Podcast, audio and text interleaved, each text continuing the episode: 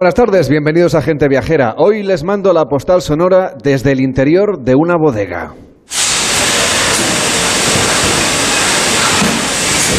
Hoy acaba aquí la vendimia donde estamos. Han sido dos meses duros de trabajo continuo todos los días de la semana.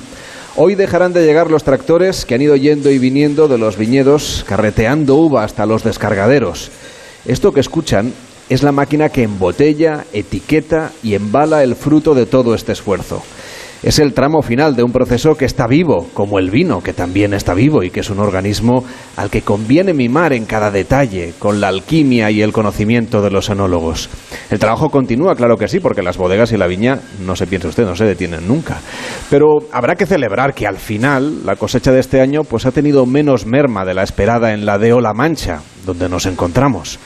Cuando acaba la recogida, aquí es tiempo de majascabas, de encontrarse con los amigos, con los compañeros, con los familiares y celebrar que, al final, un año más, la vendimia por osos días. Y no solo se brinda con vino aquí, aunque lleva vino también, claro. También con un preparado que algunos llaman cuerva, otros zurracapote y otros simplemente zurra. Y es que han trabajado duro, muy duro, y se han ganado la celebración de esta fiesta de la vendimia desde esta bodega en la denominación de origen La Mancha gracias a su consejo regulador. Les mando hoy la postal sonora para iniciar Gente Viajera.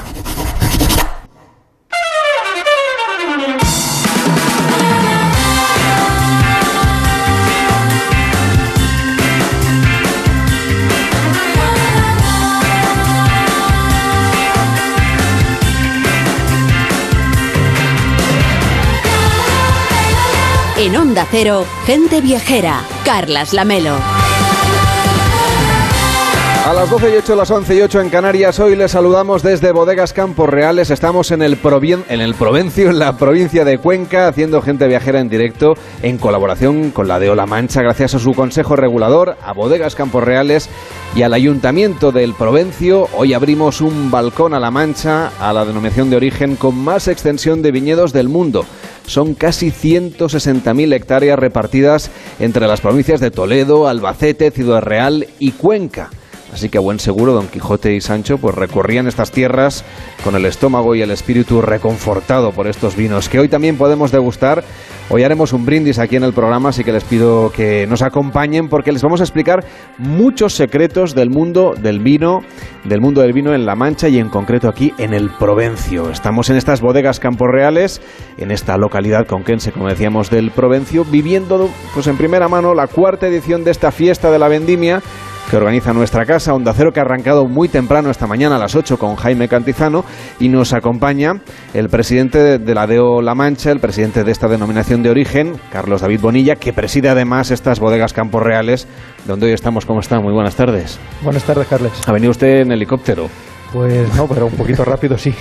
bueno, muchísimas gracias por venir hasta aquí y la verdad es que estamos muy contentos de celebrar con todos los oyentes, pero sobre todo con la gente del Provencio, que parece que ha llegado el día, ¿no? Que la, la vendimia se ha acabado y además este año al final la merma ha sido bastante menor de lo que ustedes tenían previsto. Bueno, sí, la verdad es que pintaba, pintaba feo al principio de la vendimia por los calores que hemos tenido esta, este verano y la falta de lluvias y bueno, pues al final hemos tenido una reducción menor a la que se esperaba, pero sí que es cierto que tenemos una, una, reducción pues de en torno a un 10% respecto al año pasado, que además fue también una campaña corta, o sea que sí, sí que tenemos una reducción un incremento muy grande de costes a lo largo del año, en, no solamente los viticultores, sino en la propia bodega, y que bueno, pues ahora tendremos que ver con la calidad que, que, hemos conseguido, pues eh, intentar revertir esto con los precios en los mercados, aunque bueno, pues la situación no, no es fácil. Lo que sí sabemos es que el vino de, que saldrá este año, que se, eh, se embotellará después de esta cosecha, es un buen vino de calidad, que los enólogos están contentos con cómo están llegando las uvas, ¿no? Sí, sí, la verdad es que bueno, en, en blancos hemos tenido un poquito menos grado que otros años, pero en tinto nosotros, sobre todo nuestra, nuestra bodega, eh, bueno, pues está, han entrado bastante bien con una graduación correcta y bueno, pues eh, esperemos que podamos conseguir pues la calidad que habitualmente estamos teniendo y, bueno, pues para poder seguir abordando los mercados no solamente nacionales sino internacionales para poder pues exportar a muchos países nuestros canforrales. ¿Cómo ha ido toda esta idea, digamos, de la inflación, todos los problemas que ustedes están teniendo? Les ha repercutido en costes, como nos ha dicho, y eso al final pues también marca mucho el día a día de una bodega, pero la expectativa internacional, por ejemplo, lo que son las exportaciones, que para La Mancha es muy importante para esta denominación de origen y también para sus bodegas. ¿Qué expectativas tienen ustedes, por ejemplo, con los mercados asiáticos o con el mercado europeo, con los americanos? Bueno, pues eh, el mercado ruso, pues eh, de momento muy parado. Es cierto que se está haciendo todavía cosas con ellos, pero muy parado. El continente chino, pues también es cierto que, pues eh, ha retrocedido un poquito. Eh, y bueno, pues eh, evidentemente tenemos que vender el vino y, se buscan otras alternativas. El continente sudamericano o latinoamericano pues eh, está funcionando ahora mismo bastante bien. Se están haciendo también muchas operaciones en el continente africano. Y bueno, pues evidentemente nosotros tenemos que vender el vino porque el mes de agosto del año que viene lo tenemos a la vuelta y tenemos otra campaña. Por lo tanto, nos toca reinventarnos como, como suele ocurrir mucho en este sector. Y bueno, pues yo tengo confianza en que bueno, con esta calidad podamos eh, exportar eh, nuestros vinos a todas las partes del mundo. Esta denominación de origen está en torno a 100, 100 150 países exportando. Esta bodega estamos en más de 50 países y bueno, pues yo creo que hay buenas expectativas en cuanto a calidad. Es cierto que si estuviesen los mercados internacionales un poquito más apaciguados, eh, sería más fácil la, exportación, pero bueno, lo, intentaremos de todas maneras. Tenemos aquí en esta mesa donde estamos una docena de botellas diferentes, de diferentes productos, de diferentes vinos que ustedes ofrecen. No sé, ¿qué de, cuál está usted más orgulloso? ¿Cuál es el, el que deberíamos recomendar, por ejemplo, para, para tomarnos hoy? Bueno, yo orgulloso es estoy, difícil, ¿eh? estoy de todos y, y, sobre todo del equipo técnico que tenemos y de nuestra anóloga que la tenemos aquí por la magnífica elaboración que hace año tras año. Yo soy más de tintos, aunque tenemos 23 eh, variedades en esta bodega, por lo tanto tenemos un abanico muy amplio de vinos. Tenemos desde los vinos jóvenes blancos, pues Chardonnay, Sauvignon Blanc, eh, nuestro Irene, por supuesto, verdejos y, por supuesto, pues tenemos nuestros tintos que tantas alegrías nos están dando y que, bueno, pues eh, quizá dentro de la denominación de origen La Mancha, nuestros tintos siempre están ahí arriba, ¿no? Hemos sido premiados muchas veces por la propia denominación, hemos sido mejor vino tinto joven de España también en alguna ocasión y bueno, pues es muy reconocido a nivel internacional. Nuestro clásico, nuestro Canforrales clásico, nuestro buque insignia.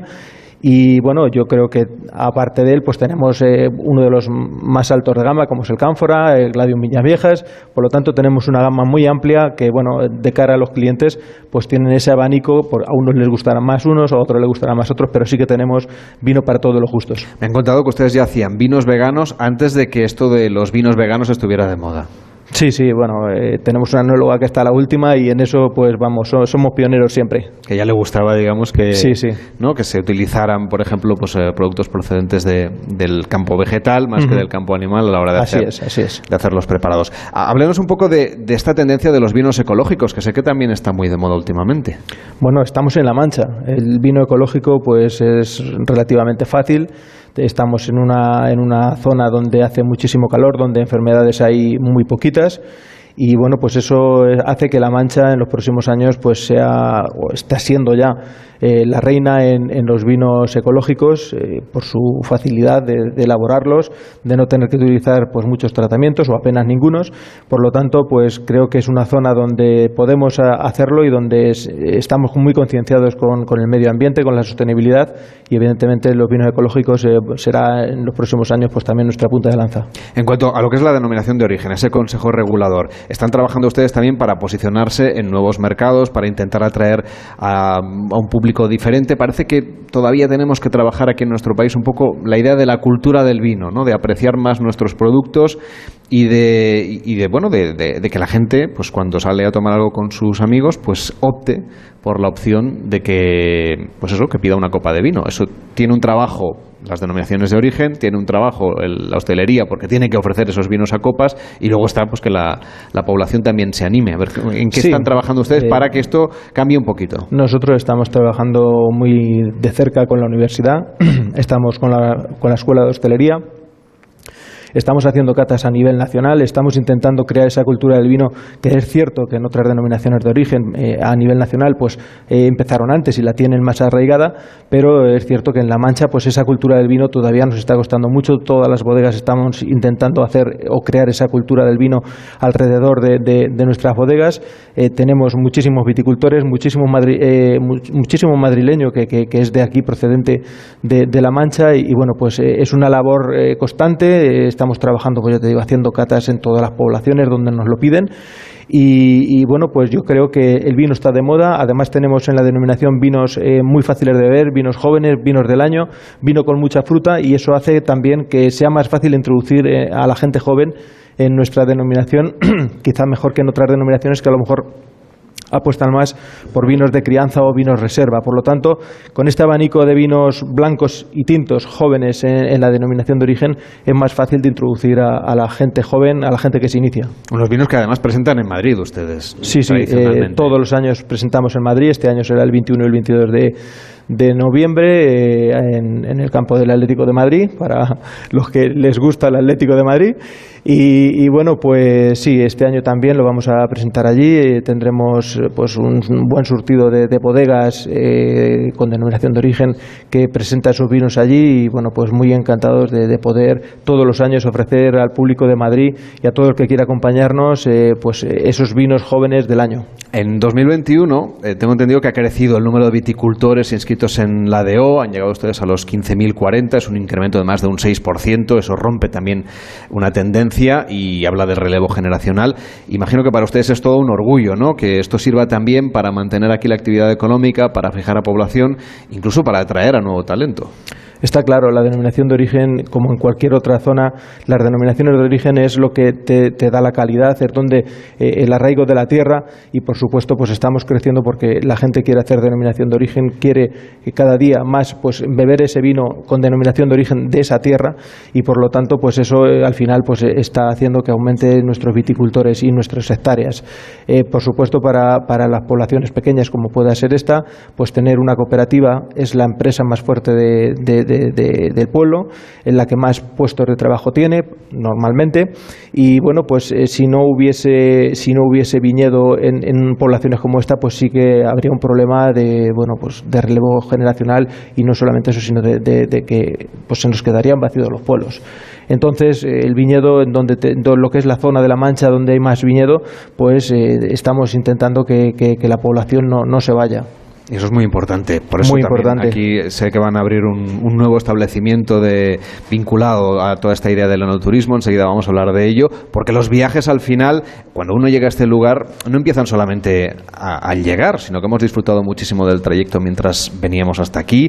Estamos en el Provencio, en este destino, donde pues hoy estamos en la carretera nacional 301, que nos enseña pues que parar por el camino es cosa de viajeros. Podemos parar, por ejemplo, a, comprar ajos, camino del Provencio, donde estamos. Sé que sé que hay mucha gente que lo hace, que se acercan también a su tienda hoy, por ejemplo, que es sábado. Tenemos una cooperativa de ajos también en el, municipio. Hay mucha gente que está comprando vino hoy, es decir, que, que va en camino de su, sí, estamos en, su viaje de fin de semana. paso y sí que pasa a mucha gente, sobre todo que viene de Madrid, para la costa, pues eh, todos los fines de semana paran y, se vende vino. Pues vamos a pasear por estos entornos de viñedos con Manuel Charlón. ¿Cómo estás, Manuel? Muy buenas tardes. ¿Qué tal, Carles? Buenas tardes. Y hoy quieres hablarnos de las postales, pero de las postales de toda la vida, de las que mandábamos, pues eh, escritas que cualquiera podía podía, leer con un sello por esa vía de asfalto que nos lleva al Provencio. Qué bonito, ¿eh? Cuando se mandaban esas postales a los sitios que visitábamos. Hoy la postal la mandaríamos desde La Mancha y quieres dedicar un homenaje pues a ese cartón con foto que escribíamos a los amigos, a los familiares, a los conocidos y recordarles que viajar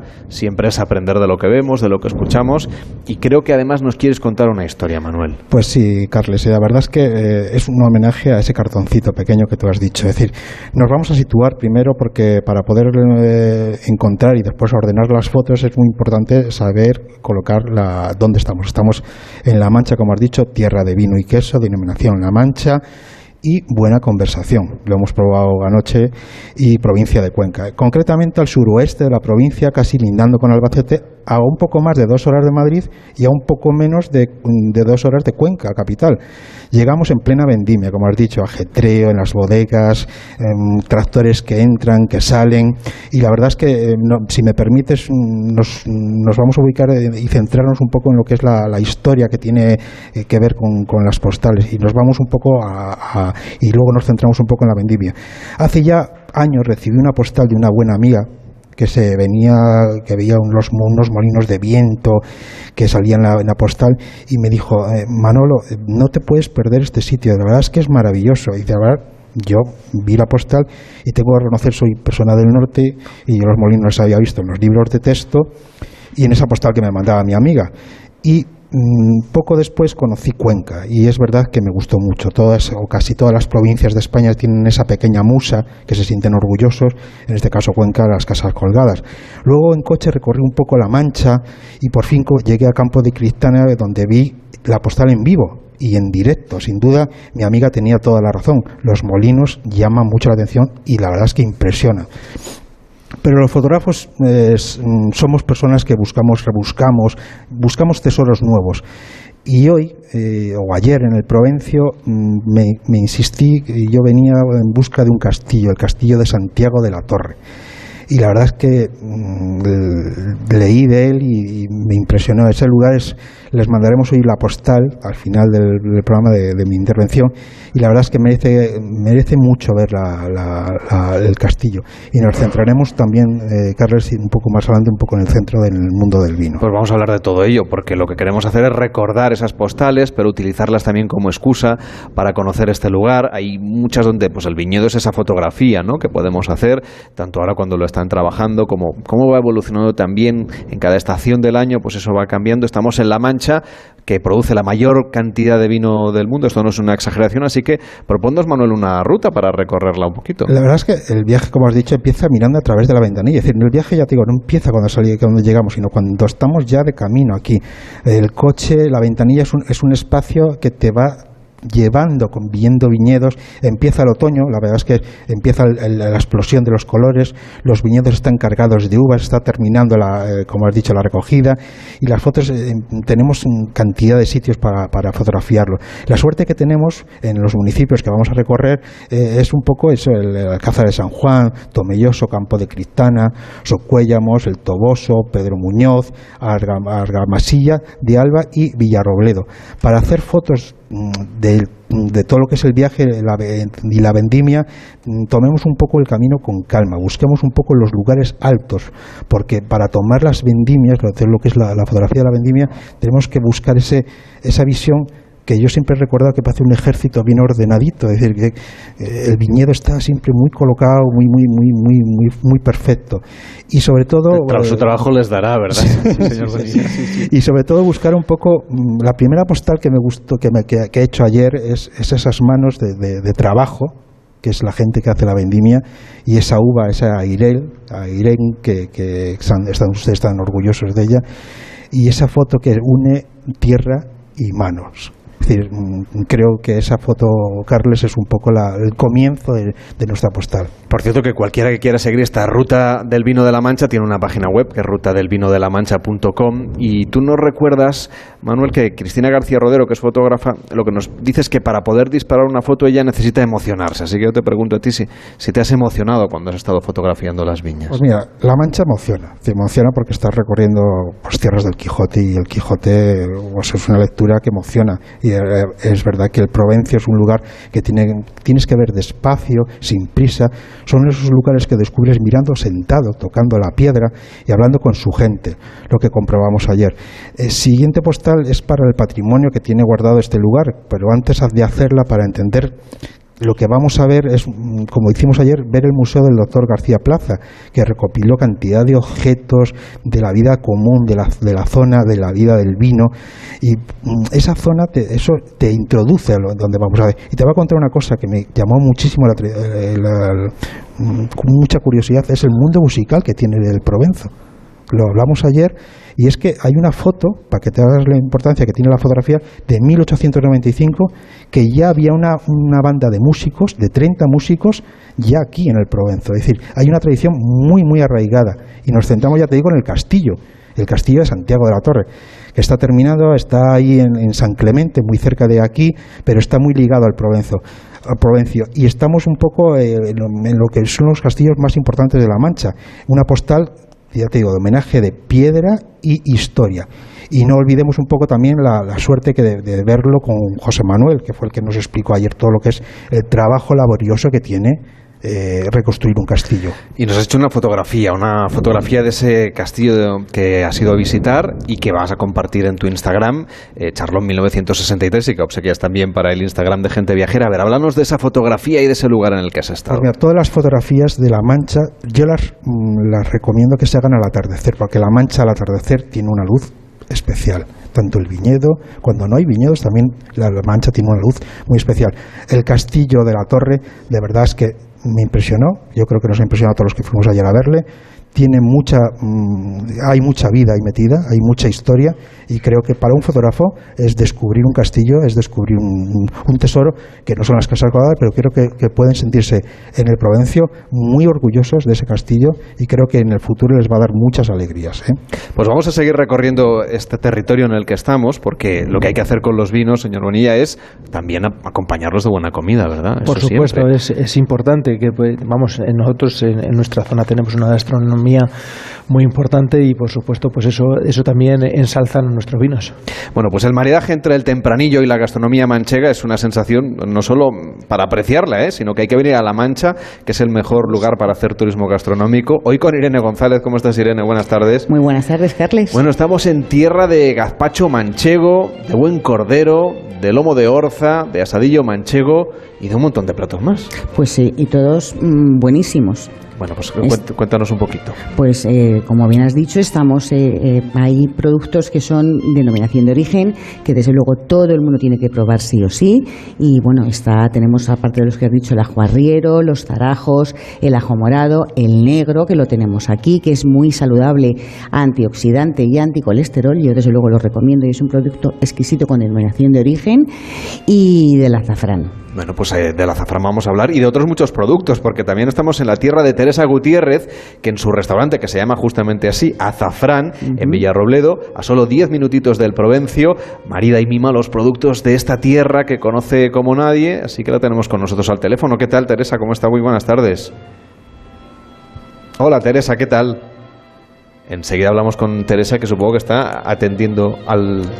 Hola, Teresa, ahora sí, ¿qué tal? Buenas tardes. Buenas tardes, ¿qué tal? ¿Cómo estás? Imagino que hasta ahora, pues en una cocinera, en un restaurante debe estar, pues entre fogones, ¿no? que por supuesto, claro, a estas horas estamos, estamos además un sábado y un sábado de vendimia, pues estamos a tope. o sea, que en realidad hoy van a tener ustedes más trabajo porque la gente va a celebrar que se acaba la vendimia. Sí, eso siempre se celebra. Eso es, es una alegría. Muy buenas tardes, Teresa. ¿Cómo estás? Te, vamos a robar pocos minutos de tu ajetreado sábado y si te parece la melo, podemos empezar. Queremos ver cómo nos maridarías, Teresa, cuatro productos de la zona y si te parece empezamos con el más internacional, que desde luego yo creo que está muy bien potenciado, pero que habría que darle todavía mucho más valor, que es el queso manchego eh, con deo. Mm, Teresa, ¿cómo se enlaza, cómo enlazarías tú el tempranillo con este alimento estrella? Tan, tan potente como es el queso manchego? Bueno, la verdad es que el queso manchego y el, y el vino tempranillo es que se llevan, bueno, son dos, dos productos que, que van siempre de la mano, porque la gente que viene aquí eh, siempre quiere queso, o sea, quiere probar el queso y siempre lo quiere probar con un buen vino. Y un buen vino, pues el vino tempranillo, pues lógicamente es, es de lo mejor que tenemos aquí. Además, eh, si nosotros tomamos un, un queso manchego que tiene poca curación va perfecto pues con un, con un tempranillo más joven o que simplemente tenga roble que tenga que haya pasado por barrica pero muy ligeramente. Y bueno pues si ya queremos un, queso manchego más curado más viejo va perfecto pues con un con un eh, con un reserva con un tempranillo reserva. Van como alineados no eh, menos curación pues más joven más curado eh, pues con más más madera y no sé con qué seguiríamos, por ejemplo, con pisto manchego, con migas de la mancha. Bueno, pues el pisto manchego es uno de nuestros platos más representativos y, va perfectísimo pues con un tempranillo joven pues ¿por qué? pues porque el, pisto manchego es, es una es una sinfonía de verduras y pues tiene un sabor muy fresco a pesar de que van cocinadas con aceite pero no están fritas realmente no es un sabor frito que sepa aceite frito es como un plato muy fresco que va perfecto pues con un tempranillo joven pues muchísimas gracias, Teresa, por acompañarnos hasta ahora, que sabemos que es complicada, que está usted entre fogones, y por hacernos una propuesta para maridar estos vinos que hoy estamos probando aquí en la denominación de origen La Mancha. Que tenga usted una feliz tarde. Igualmente, buenas tardes. Buenas tardes, Teresa. Señor, Gracias. Señor Bonilla, lo importante es saborear ¿no? estos platos y, y sobre todo con buenos vinos. Eso es lo más importante, disfrutar de nuestra gastronomía y relajarnos con, con, un vino, un vino de denominación de origen, en este caso pues con un canforrales clásico, tempranillo, tancibel, sería lo, lo ideal.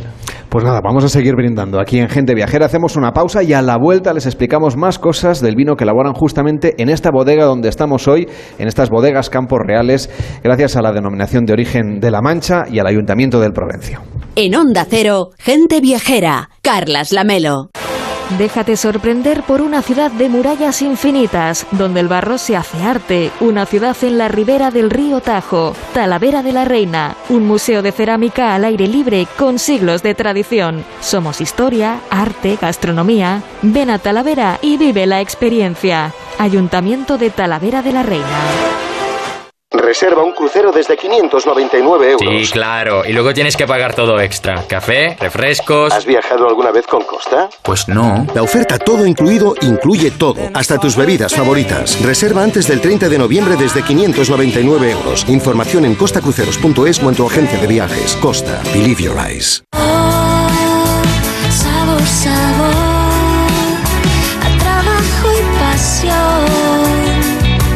El sabor de nuestra carne de cerdo de capa blanca es el sabor de la tradición, el compromiso sostenible y el esfuerzo de todas las personas que hay detrás. Interpork, saborea lo nuestro. Ha aparecido una chica muerta. La serie número uno de la temporada. El hermano del fiscal es sospechoso de homicidio. Vendida a más de 20 países. Quiero que defiendas a mi hermano. Estreno en exclusiva. ¿Sabe cuánto tiempo llevo siendo inspector? Ahora sois su padre y su hermano mayor. No hay comisario ni fiscal. Secretos de familia. Mañana a las 10 de la noche en Antena 3. Y después, últimos capítulos de Infiel en Antena 3. Ya disponible en A3 Player Premium. ¿Conoces la provincia de Teruel? Vamos a pasar de ser tu destino pendiente al preferente. Entra en sienteteruel.es y descubre una tierra llena de contrastes. Diputación de Teruel. Ver el museo que siempre quisiste, sujetar una copa mientras el sol se oculta, disfrutar en un parque temático, vivir un crucero o escaparte ese puente que tanto tiempo has estado esperando. Relájate y reinicia. Reiniciando. Recupera tu mejor versión reservando desde solo 15 euros con viajes el corte inglés, el viaje que mejor se adapta a ti. Tendrás hasta un 30% de descuento y sin gastos de cancelación. Consulta condiciones en viajes el corte inglés y si encuentras un precio mejor, te lo igualan. Gente Viajera, el programa de viajes de Onda Cero con Carlas Lamelo. A las 12 y 34, a las 11 y 34 en Canarias, estamos en Bodegas Campos Reales, estamos en la denominación de origen La Mancha, estamos en la cuarta fiesta de la vendimia de Onda Cero y a continuación les invitamos a descorchar una botella de vino denominación de origen La Mancha. Suena bien, ¿verdad? Lorena Pérez Mansillas, ¿cómo estás? Buenas tardes. Buenas tardes, Lamelo. Pues suena a gloria y, y, mejor sabe, así que échame un poquito más, por favor, no te cortes. Pues venga, aquí tienes. ¿eh? Enseguida vamos a brindar y, oye, contamos contigo para hacer un curso para principiantes y aprender a reconocer los vinos de la Deo La Mancha. Así que cuéntanos, ¿por dónde empezamos? Pues lo más básico, cuando has cogido la botella para descorcharla, habrás observado una tirilla con la figura de Don Quijote a lomos de Rocinante. Es la etiqueta que identifica los vinos de esta denominación de origen. Es eh, su DNI, ya que cada una cuenta con su propio número de serie. En nuestro caso veo que hemos abierto una Gladium Viñas Viejas, un 100% tempranillo de bodegas Campos Reales.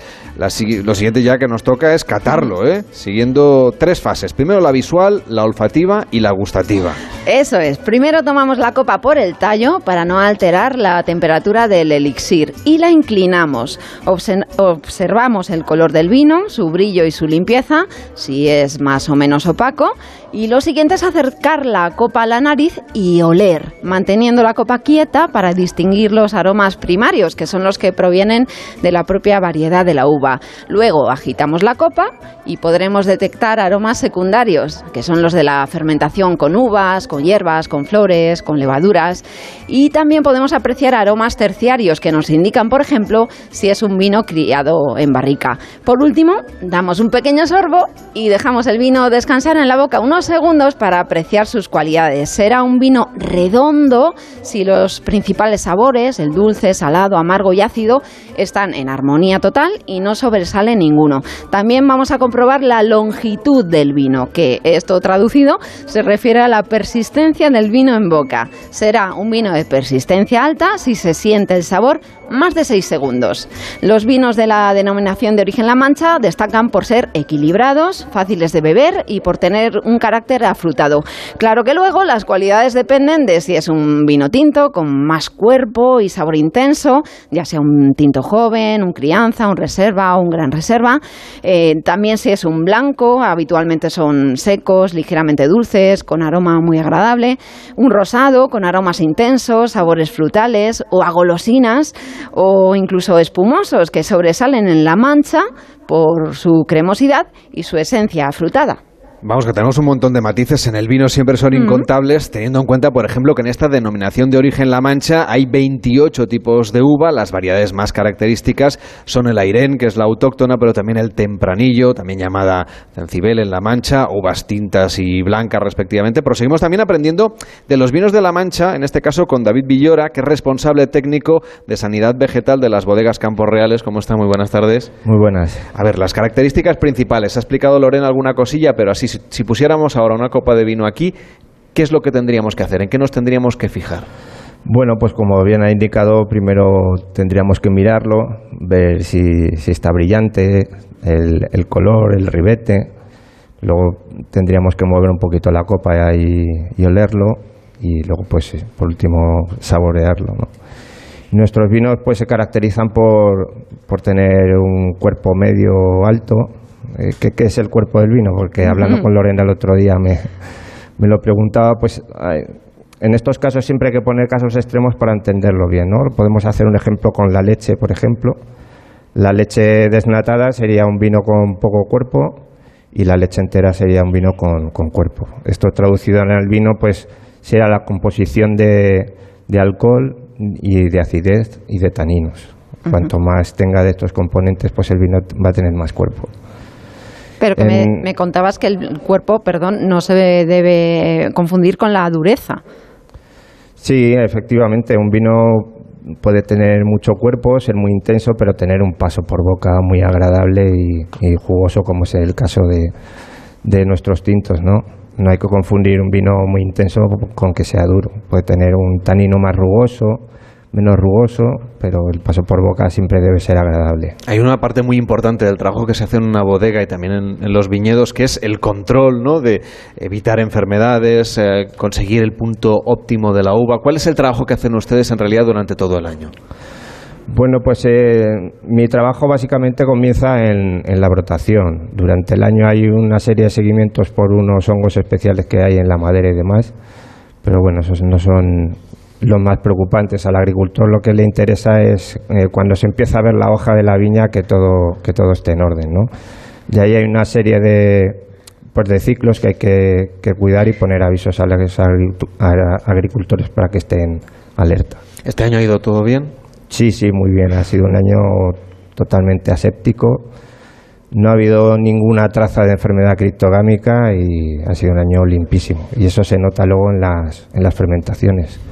Mi compañera Soledad López, que era la enóloga este año, ha tenido unos, unas cinéticas de fermentación bastante buenas. sí. Le tiene el trabajo más fácil. Sí, sí, este año lo ha tenido un poquito mejor. Pues que, le- que, que- siga, que se mantenga y que continúe, sí. que no le den sustos. Gracias por acompañarnos y por explicarnos estos detalles técnicos del vino. Hasta la próxima. Buenas tardes. Muchas gracias a vosotros. Hacemos una pausa en Gente Viajera y seguimos recorriendo el Provencio. Estamos en la provincia de Cuenca, estamos en la denominación de origen La Mancha. Gente Viajera, el programa de viajes de Onda Cero con Carlas Lamelo. Entonces la alarma salta si alguien intenta entrar. Esto es un segundo piso, pero la terraza me da no sé qué. Nada, tranquila. Mira, con los sensores de puertas y ventanas podemos detectar vibraciones y golpes. Y así nos anticipamos. Y fíjate, con las cámaras podemos ver si pasa algo. Si hay un problema real, avisamos a la policía. Tú piensa que nosotros siempre estamos al otro lado. Protege tu hogar frente a robos y ocupaciones con la alarma de Securitas Direct. Llama ahora al 900-272-272. La Universidad de Málaga cumple 50 años, cinco décadas de docencia e investigación vinculadas a la sociedad y a toda la ciudadanía. 50 aniversario de la Universidad de Málaga. Con este motivo, el jueves 13 de octubre, Julia Otero y el equipo de Julia en la Onda estarán haciendo el programa en directo desde el Salón de Actos del Rectorado de la Universidad de Málaga, en el Paseo del Parque, organizado por la Universidad de Málaga en colaboración con la Fundación General de la UMA. El jueves 13 de octubre, a partir de las 3 de la tarde, Julia en la Onda desde Málaga, con Julia Otero. Te mereces esta radio. Onda Cero, tu radio. Toda la corsetería, lencería y medias, de todas las marcas, con un 25% de descuento. En la semana de la lencería del corte inglés, tienes lo mejor de la corsetería de Triumph, Chantel, Dim, Le Charmel, Maison Le y muchas más, con un 25% de descuento. Solo hasta el 16 de octubre en el corte inglés. Consulta condiciones en tienda web y app. Los personajes de nuestra infancia vuelven para recordarnos que los niños con cáncer nos necesitan. Juntos podemos hacer que los niños de la Fundación Aladina tengan la infancia que se merecen. Todos para uno. Y uno para todos. Colabora en aladina.org. Reserva un crucero desde 599 euros. Sí, claro. Y luego tienes que pagar todo extra. Café, refrescos. ¿Has viajado alguna vez con Costa? Pues no. La oferta todo incluido incluye todo, hasta tus bebidas favoritas. Reserva antes del 30 de noviembre desde 599 euros. Información en costacruceros.es o en tu agencia de viajes. Costa. Believe your eyes. En Onda Cero, gente viajera. Carlas Lamelo.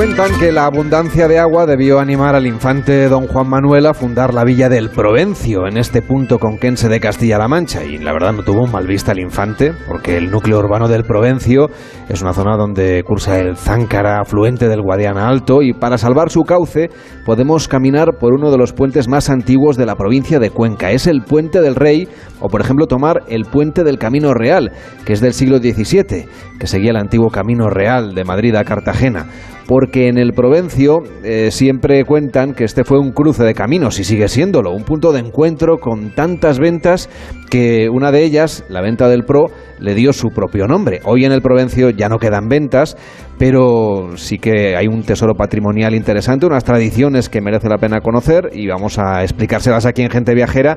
De momento con Julián Barchín, que es alcalde del Provencio. ¿Cómo está, alcalde? Buenas tardes. Buenos días, bienvenidos. Bueno, no quedan ventas, decíamos, pero ustedes sí que trabajan ya en acoger a los viajeros en una hospedería en la antigua bodega Santiago Apóstol, que creo que ya está muy avanzado el proyecto.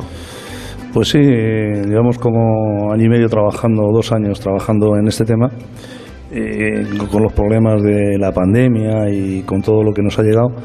Y bueno, pues eh, esperamos que para finales de año pues esto ya esté resuelto y, y por fin tengamos la hospedería, que es la digamos que es la rehabilitación y la recuperación de la antigua, de una de las antiguas bodegas de nuestro pueblo, que era Santiago Apóstol. Y que además ustedes van a intentar mantener un poco esa esencia ¿no? vinculada con el vino. Pues esa es la idea, por eso es, es la- el- lo que era el proyecto de la rehabilitación de la bodega Nuestra Señora del Rosario. Y bueno, pues hay una parte que es nueva y hay una parte que es rehabilitación. ¿Y cómo va a ser ese establecimiento hotelero que va a permitir que vengan más viajeros aquí al Provencio? Bueno, pues eh, es un recurso más que, que queremos que tener en nuestro pueblo, que tenemos un- muchas necesidades y creo que con ello pues, pues eh, es otra más, eh, otro objetivo más a, a cumplir dentro de los recursos que, que- que vamos eh, experimentando y que vamos eh, reinventando, porque al final nos toca eso, ¿no? Hemos intentado en nuestro pueblo que, teníamos muchas tradiciones, sobre todo la cultura de, de la música, que creo que ya habéis hablado anteriormente, pero bueno, nos faltaban otra, otra serie de recursos que se sumasen a ellos, ¿no? Ya nuestro vino pues es conocido en todo el mundo y, había que colaborar también en, lo que todos trabajamos, en, sobre todo en los pueblos pequeños, eh, pues que es en la despoblación, ¿no? Entonces, bueno, pues todo eso nos ha hecho de, de luchar ahí por un conglomerado de ideas y de recursos que teníamos y que no conocíamos y que bueno pues que poco a poco estamos poniendo en valor. Se nota que aquí ustedes están orgullosos de su pasado, de lo que han sido y también mirando mucho hacia el futuro. Conservan ustedes muchas cosas de, de otros tiempos. Por ejemplo, hay una casa bodega, la del doctor Antonio García Plaza, que sea bueno que es un museo, es un espacio expositivo y que podemos comprender mejor cómo era la vida aquí y el, el cuidado de la vid y otras muchas cosas pues hace unos años. Sí, yo, yo creo que es importante mantener nuestra historia, recuperar nuestro patrimonio, aquel que, bueno, que hemos dejado perder, desgraciadamente, que a veces no valoramos mm, es parte de nuestra vida, es parte de nuestra esencia. ¿no? Entonces, si, si, queremos mm, ser algo en la vida, pues no podemos abandonar nuestra historia. Tienen ustedes una Casa de la Cultura que además de biblioteca y centro cultural, tiene un museo etnográfico donde podemos ahí sí viajar en el tiempo. También, sí, son, es un espacio donde, bueno, pues la mayoría de los de lo que nos encontramos allí son cedidos por, por habitantes de nuestro pueblo, por ciudadanos de nuestro pueblo, que amablemente pues eh, han, llenado el, ese espacio y bueno, pues es, es parte también de, de, la cultura, es parte de nuestro patrimonio, es parte de nuestra historia. Pues bueno, ahí podemos pensar y ver que cómo, cómo se trabajaba anteriormente y qué es lo que bueno pues tenemos y lo que hacemos. Una de las asignaturas que también eh, conviene siempre poner en valor cuando uno va a cualquier lugar es el pasado de esos sitios, ¿no? Y, y aquí hemos hablado mucho del vino y el vino es muy importante en el Provencio, es muy importante en esta zona de nuestro país, pero tienen ustedes otras tradiciones que también quieren convertir en atractivo turístico, como por ejemplo participar eh, de la matanza del cerdo. Sí, a ver, eh, eh, lo, importante, eh, lo, importante en esta vida creo yo que es desarrollar todos los sentidos, ¿no? Y ya mm, el sentido del de, gusto, de, lo que es el, vino, pues mm, lógicamente se degusta. Luego nuestra gastronomía que, saboreamos y luego pues hay una serie de, detalles y de, recursos pues que tenemos que poner, ya dicho, como he dicho anteriormente, en valor y que, bueno, pues hace que, que nos visiten que tengamos más visitantes, que bueno, pues que dé lugar a que hayamos creado una oficina de turismo y con ello bueno pues mm, otros objetivos que nos vamos marcando y otros puntos de desarrollo para nuestro pueblo. Y alcalde, ¿quién era Alfonso Parra? ¿Y, cómo quieren ustedes desde el Provencio contribuir a preservar el patrimonio artístico de Alfonso Parra? Bueno, pues eh, Alfonso Parra fue un, pintor, un pintor eh, bueno que, que puso, llegó a exponer en el, en el Reina Sofía, que vivió sus últimos años en, nuestro pueblo y que bueno pues tuvo a bien de cedernos mm, tanto él como la familia al, fallecer eh, las obras que, había que su vida su vida su historia su vida completa porque estamos hablando de más de mil obras y que bueno pues tienen sentido también en la recuperación que hemos dicho antes de la hospedería porque una de las naves o, iría íntegra para lo que sería el Museo Alfonso Parra.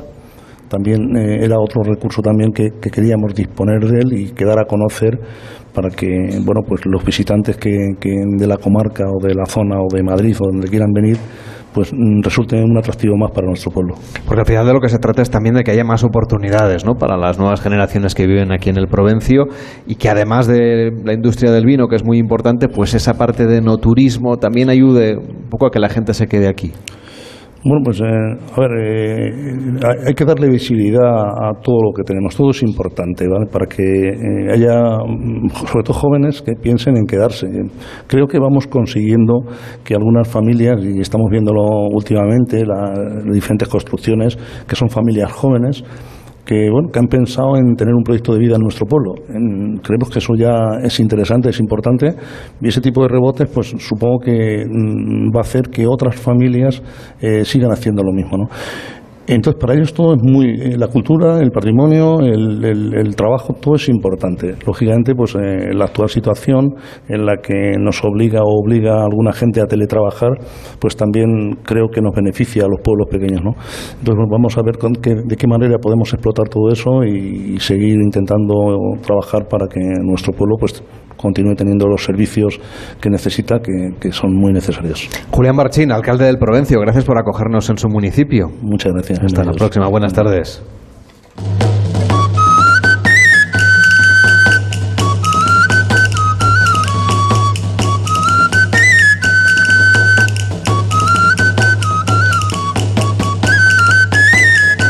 En 10 minutos llegaremos a la una, serán las 12 en Canarias y les contamos que numerosas leyendas jalonan la historia de unas cuevas tradicionales que se encuentran pues eh, formando una amplia red de túneles en el subsuelo del casco urbano del Provencio. Es un secreto que les explicamos aquí, pero que ustedes ven- tienen que venir aquí a descubrirlo en primera persona. Un municipio repleto de pasadizos subterráneos que forman parte de la oferta turística de la localidad y que están siendo además estudiados, catalogados. Se trata de in- indagar sobre su historia, porque como dicen sus vecinos, este es un pueblo hueco. Víctor Herranz, ¿cómo estás? Buenas tardes. Muy buenas tardes, Carles. A ver, cuéntanos, ¿cómo es que es un pueblo hueco? Pues mira, muchos secretos que se esconden en esas, en esas cuevas que han derivado, pues como las buenas historias de verano, en relatos míticos e incluso un poco esotéricos, en algunos casos, ¿no? Que desde hace décadas se cuentan, bueno, pues a los viajeros o entre los residentes más pequeños, sobre todo en esas, esas tardes de verano, sobre estos recorridos bajo tierra, en los que se ha llegado incluso a decir que hay algunos tan grandes que pueden pasar hombres a caballo o que servían para comunicar pues, a todos los conventos de la zona, propiciando encuentros de toda índole. Bueno, este pueblo olvidado del Provencio subterráneo forma parte de los estudios de recuperación del patrimonio de los pueblos y de esas cuevas tradicionales que todavía se conservan en muchas de las casas mm, provencianas. Y, y, bueno, que tenemos nosotros a Alicia García Domínguez, que es informadora turística, es técnico de turismo de la Oficina de Turismo del Provencio y que nos va a explicar más cosas de esas cuevas. ¿Cómo estás? Buenas tardes. Hola, muy buenas. A ver, el origen de las cuevas se creía un poquito incierto y, y el imaginario popular pues hablaba de, de leyendas, a veces de, de asedios, de conexiones. A ver, en realidad, ¿qué podemos explicar o qué sabemos de esas cuevas subterráneas que hay todavía en muchas casas? De momento, en función del, de, desde cuándo está el pueblo como se conoce, las, eh, cuevas son desde el siglo XVI. En función del tamaño de la vivienda, así era la, la cueva. Lo único que desde entonces a la actualidad ha habido bastantes cambios, porque al fin y al cabo se ha ido modernizando. Y si dais un paseo por el pueblo, lo veis. Las casas hay algunas, incluso todavía queda que sepamos de momento, al menos una de vivienda particular, que es de, mediados del siglo XVIII. Y se ven de diferentes épocas. Según, de hecho, en función de cómo las ves en la construcción, se sabe en qué época se ha o construido o reformado. Y eso da lugar que la cueva pues se quede un poco como en el imaginario, porque al fin y al cabo siempre o por lo menos yo incluso yo recuerdo haber estado con mi abuela en su momento de pequeña que nos contaban historias. Siempre te cuentan historias de algo real, pero lo fantasean un poco para que tú como niño Claro. lo Darle vivas emoción. exactamente, lo vivas mucho más interesante. Entonces eso da lugar a muchas leyendas y en consecuencia a creencias que no son del todo correctas. Pero por eso. La- las cuevas realmente el uso era básicamente para usarlo como una nevera. Eran fresqueras, ¿no? Exactamente. Bueno, y hoy en día se están realizando pues, ese proceso de identificación de todas ellas para poder proceder a su recuperación como bien de interés cultural y turístico, ¿no? Porque la verdad es que es todo un atractivo. Y además ayer tuvimos el privilegio de visitar alguna como la de la de la casa de Marisol, que con todo cariño, bueno, pues nos abrió las puertas de su casa, nos enseñó su- sus magníficos patios llenos de flores para esas tardes de verano magníficas y luego pudimos acceder a, a la maravillosa cueva que tiene en uno de los patios. ¿Por qué tienen diferentes calidades arquitectónicas y realmente cómo se distribuyan Depende las de la época en la que lo hayan construido y de si también la familia tenía una mayor necesidad o menor necesidad de tenerla más pequeña, más básica o un poquito más grande. Por ejemplo, de las que se han estudiado hasta el momento, la que hay en, en la calle Juan Francisco Sauquillo, que por el momento no es visible al público, esa es la que se ha encontrado de momento más grande. Pero es que esa tenía una función mm, más que algo familiar, era como, digamos, de negocio, porque esa calle se llamaba antiguamente la calle Los Mesones, porque llegó a haber tres mesones y una posada. Y ese era uno de los mesones más, mm, no sé cómo decirlo, como más grandes o más eh, visitados por gente en su época. Entonces, en consecuencia, la cueva necesitaba que fuera más grande. Porque era la nevera entonces, ¿no? La, Sí. la fresquera, donde se guardaban los alimentos que luego se servían en la posada, por ejemplo. Pero los alimentos que necesitan frío, porque Claro. por ejemplo, un cereal ahí no lo vas a poner, sino coge humedad. Pero el vino, eh, la carne, las ciertas verduras, los huevos necesitan ese frío y un frío constante, que no haya picos, porque tú puedes tener una parte de la casa que te da mm, al sur, que suele ser más frío, y sin embargo no es bueno porque tienes picos de temperatura y entonces se te estropean los alimentos. Y con el calor que hace aquí en verano la gente no se mete en las cuevas. También, seguramente más de uno se iba hacer una siestecita en la cueva. Yo sé que desde la Oficina de Turismo están ustedes recuperando esas visitas que quedaron un poco interrumpidas por el coronavirus. Claro, al final es gente que abre las puertas de su casa y que muestra sus patios y que muestra sus cuevas, pero que, que hace que los viajeros entren a su casa. Exactamente. Las que se pueden visitar más fácilmente son las que la apertura la tienen en el patio. Por lo tanto, no invades demasiado su vivienda. Porque lo normal es que la apertura siempre estuviera en la cueva, o está en, perdón, en la cocina. En algunos casos, algunas cocinas, es una trampilla que la, la levantas y bajas y otras tenían apertura con puerta, con su escalera normal, pero claro, desde la cocina. Entonces ahí ya implica meterse directamente en su casa. Sin embargo, cuando ha habido particiones por, por herencia, muchas aperturas se han abierto después en los patios. Y eso ayuda a que, aunque tengas que entrar en la vivienda de alguien, no les invades demasiado su, su vida o su privacidad. Bueno, se cree que llegó a haber más de 300 cuevas y que en algunas de ellas bueno, pues han encontrado entre los cantos rodados herramientas de sílex, instrumentos que, bueno, como sabemos todos, elaboraron los neandertales y que el equipo científico estudia también en otras partes del pueblo. ¿A qué, a qué se debe esa aparición de restos y, tuvo algún otro uso a lo largo de la historia estas cuevas? Mm, los restos es porque se sabe que en este punto ha habido a ver, el Provencio, aunque ahora mismo lo ves y eh, se visualiza muy seco, o parece muy seco, en realidad a nivel de subsuelo es muy rico en agua. Y entonces eso ha potenciado que pudiera haber en su momento mucho movimiento de animales. Y entonces, por eso, había asentamientos de, personas neandertales o de- del Paleolítico. El- eso ha contribuido a que se, haya muchas piezas de, de sus herramientas de uso cotidiano en todo el término municipal, no solamente en el, en el propio casco urbano. Pero como ha coincidido que en su momento, en los diferentes momentos de las construcciones de las cuevas las han hecho lo suficientemente profundas, han llegado al nivel donde había ya los restos. Y a raíz de eso se han encontrado las, las piezas.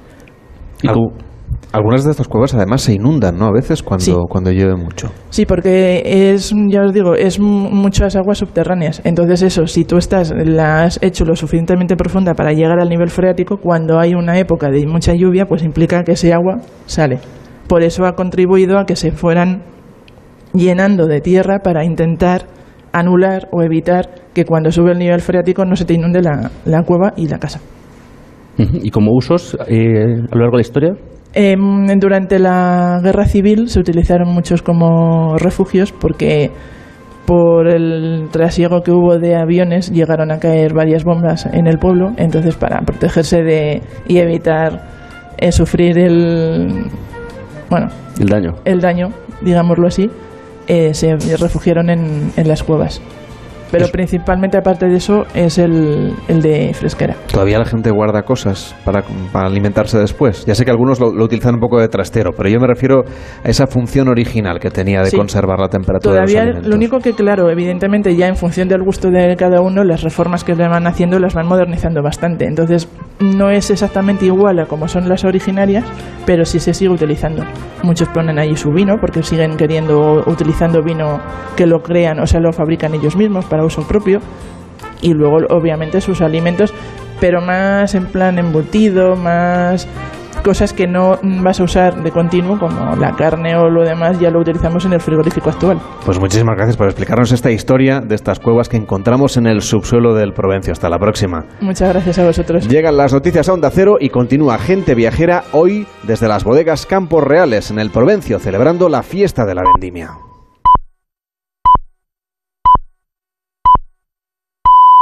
A una mediodía en Canarias. Noticias en Onda Cero. Buenas tardes. Acto del Partido Socialista en Getafe, Madrid, con presencia del presidente del Gobierno, Pedro Sánchez. No ha dicho nada el jefe del Ejecutivo sobre el asunto catalán tras la ruptura de Junts con el Gobierno en ese acto. Sí ha insistido de nuevo en que su Ejecutivo pone en marcha instrumentos que garantizan la igualdad, mejoran la eficiencia energética y fomentan el deporte y la cultura, al tiempo que defienden los servicios públicos. Sánchez ha acusado al Partido Popular de volar todos los pactos, entre ellos el Pacto de Toledo, y de sacar la tijera para recortar. Por tanto, que el Partido Popular ahora diga que no a la revalorización de las pensiones conforme al IPC, lo que demuestra es que esta oposición negacionista que tenemos vuela todos los acuerdos. Y ahora vuela el acuerdo del Pacto de Toledo. Oye, que qué rápido sacan la tijera para recortar y, y para congelar las pensiones. Oye, ¿y cómo arrastran los pies para aprobar impuestos contra las grandes fortunas que tienen que arrimar el hombro o para las grandes entidades financieras y también las grandes entidades energéticas desde el Partido Popular, su presidente Núñez fijó que sí ha pedido al Gobierno que no apuntale al independentismo para salvar su legislatura después de lo de Junts. Ha afirmado que desde que asumió la presidencia del Partido Popular ha ofrecido grandes pactos al Gobierno. Ha lamentado que no haya sido posible llevar ninguno a cabo. Por eso, en el Congreso Estatal de la ONCE, donde ha participado Feijó, se ha manifestado dispuesto a pactar con el Ejecutivo una reforma de la Constitución para cambiar en su redacción el término disminuido por discapacidad. La oposición y el Gobierno nos comprometamos hoy aquí a cumplir la solicitud compartida del CERMI y por lo tanto de la ONCE y reformar el artículo 49 de la Constitución española para abandonar, digo, un término arcaico, injusto e indigno como es el de disminuido e introducir el término correcto de discapacitado.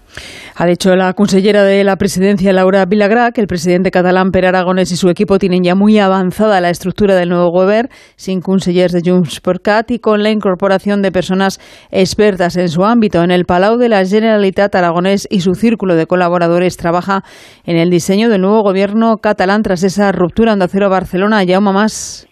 En estos momentos está a punto de comparecer Uriol Junqueras después de la reunión de Per Aragonés con la plana mayor del partido que está a punto de comparecer en estos momentos. Esta misma mañana, Aragonés ya se ha reunido con la consellera de presidencia para empezar a configurar el nuevo gobierno de la Generalitat después de la marcha de Junts. En estos momentos, a punto de comparecer, vamos a saber cuál ha sido el resultado. Estaremos pendientes de ese resultado, como nos contaba nuestro compañero desde Barcelona, Jaume Más. En la invasión en Ucrania, la última hora pasa porque las tropas rusas han desconectado por completo la central nuclear de Zaporilla, bajo control del ejército ruso desde marzo, y de la que se ha apropiado Rusia por decreto. La central sin suministro eléctrico funciona con las reservas de diésel disponibles para 10 días, durante el que es necesario reparar y restablecer las líneas eléctricas. Corresponsal de Moscú, Xavi Colás. La planta nuclear de Zaporilla, ocupada por Rusia, ha perdido su conexión al suministro de energía externo durante el sábado como resultado de los bombardeos. Así lo avisa la compañía nuclear estatal Energoatom, culpando a Rusia. Energoatom ha dicho que la planta ahora está obteniendo su energía para cubrir sus propias necesidades de los generadores de diésel que tiene de reserva. Afortunadamente los generadores arrancaron automáticamente, pero la empresa advierte de que los suministros disponibles de combustible diésel para que funcione de este modo de emergencia van a durar solo 10 días. Separa además que este sábado el precio de la electricidad vuelve a caer hasta los 189 euros, de nuevo por debajo de los 200, tras rozar el pasado jueves los 240. Deportes, David Camps. El Valencia gana a los Asuna 1-2 en el partido adelantado de la octava jornada de Liga en Primera División, que tiene esta tarde cuatro encuentros. A las nueve, el Real Madrid sin Benzema visita al Getafe. A las seis y media, Sevilla Athletic de Bilbao en el regreso de San Paoli como nuevo entrenador del Sevilla. El Atlético de Madrid recibirá a las cuatro y cuarto al Girona, mientras que abren en apenas 55 minutos la jornada sabatina Almería Rayo Vallecano. El conjunto madrileño en zona media de la tabla ante el antepenúltimo en la clasificación, los técnicos Rubí e Iraola. El mundo del fútbol es así, eso no, no, no, lo voy a cambiar yo ni nadie. Si un entrenador tiene la confianza en el vestuario, el vestuario en el entrenador, pues al final acabarán saliendo las cosas. He pasado por situaciones eh, similares a esta y muchas han acabado muy bien. Otra semana seguida contra un rival directo, que ahora mismo es el que marca pues bueno esa zona de, de descenso, que está muy bien entrenado, yo creo que tienen un muy buen entrenador. Es un partido que, que te puedes ver sometido y tenemos que estar preparados para todo.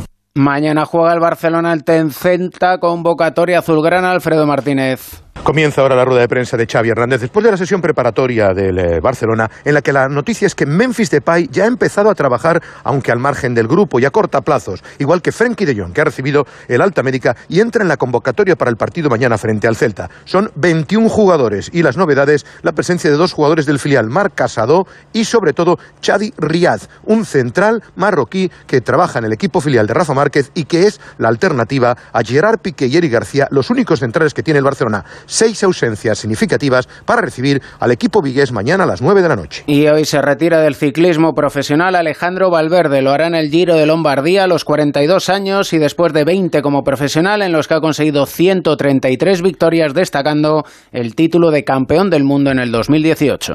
Es todo el repaso a toda la actualidad de esta jornada a partir de las 2 de la tarde, la una en Canarias, en una nueva edición de Noticias Fin de Semana con Juan Diego Guerrero y en nuestra página web ondacero.es. Continúan con gente viajera y Carlas Lamelo. Como el perro y el gato. Amor por los animales. Que sigamos intentando dentro de las posibilidades ayudar a los animales que tienen que vivir en su entorno, del que parten. Dejemos la vida salvaje tranquila. El mundo animal y sus curiosidades. La foca no tiene ni oreja ni bigotes largos. No, y el león sí. El león marino sí. Pues son principalmente vegetarianos, aunque también hay veces que les da por comernos insectos y pequeñas presas. Como el perro y el gato. Con Carlos Rodríguez. Sábados a las 3 de la tarde. Domingos a las 2 y media. Y siempre que quieras en la app y en la web de Onda Cero. Patrocinado por Menforsan, los especialistas en cuidados, higiene y cosmética natural para las mascotas. Te mereces esta radio. Onda Cero, tu radio.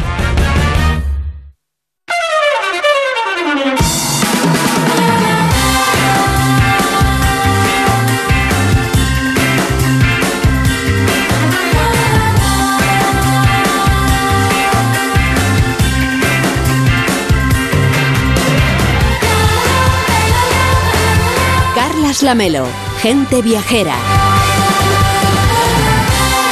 A la 1 y 7, las 12 y 7 en Canarias. Hoy les saludamos desde las bodegas Campos Reales. Estamos en el Provencio, en la provincia de Cuenca, celebrando esta cuarta fiesta de la vendimia de Onda Cero gracias al Consejo Regulador de la Denominación de Origen La Mancha, a Bodegas Campos Reales y al Ayuntamiento del Provencio. Vamos a hablar del enoturismo, que es uno de los ejes que centran la estrategia turística de Castilla-La Mancha, ligado, como no, a la gastronomía, una gastronomía ancestral, tradicional, que ha alcanzado todos los rincones del planeta a través de ese embajador universal que es el Quijote.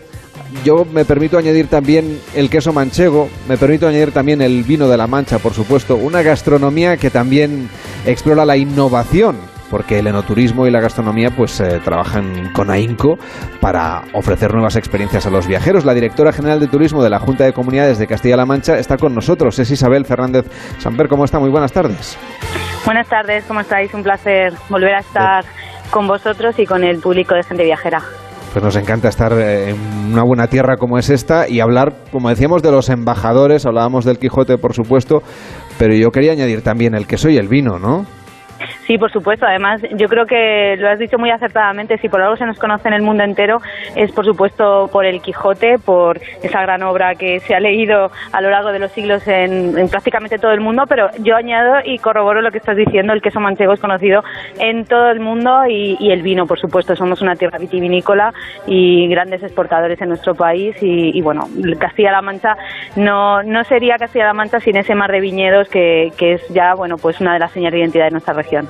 Esos son productos elaborados, pero luego está la cocina tradicional, es decir, meterse entre los fogones y ponerse a cocinar productos con denominación de origen, platos tradicionales. Es lo que ustedes llaman la raíz culinaria, que es un- una marca ¿no? que utilizan ustedes para promocionar la cocina de Castilla-La Mancha. Sí, eh, la gastronomía es una de las estrategias que más estamos impulsando en los últimos años desde el gobierno regional, ligado también al enoturismo, y creamos hace ya, eh, pues en plena pandemia, la presentábamos en, en 2020, justo antes eh, de, de la pandemia, y presentábamos una marca Raíz Culinaria que en estos momentos cuenta con cerca de 90 embajadores que son chefs, que son cocineros, que tienen distinciones, eh, y bueno, tenemos una región eh, con nueve estrellas Michelin, nueve restaurantes con estrellas Michelin, eh, en total son once, y con 29 marcas de calidad diferenciadas, que todo eso se aglutina la promoción que hacemos eh, de esta marca que, bueno, pues que pretende hablar y comunicar y sobre todo la, la excelencia de nuestros productos, de nuestros chefs, que, bueno, somos una región con mucho talento, cinco provincias con multitud de restaurantes que están haciendo un trabajo, la verdad, que apostando por una gastronomía de mucha calidad, con producto de origen, con producto local. Y lo que pretendemos es elevar la percepción cualitativa ¿no? que tiene el público, en este caso el turismo, de nuestra gastronomía regional. Y yo creo que, bueno, eh, estamos en ese camino. ¿Dónde diría usted que radica la singularidad de la cocina que tienen ustedes en esta tierra?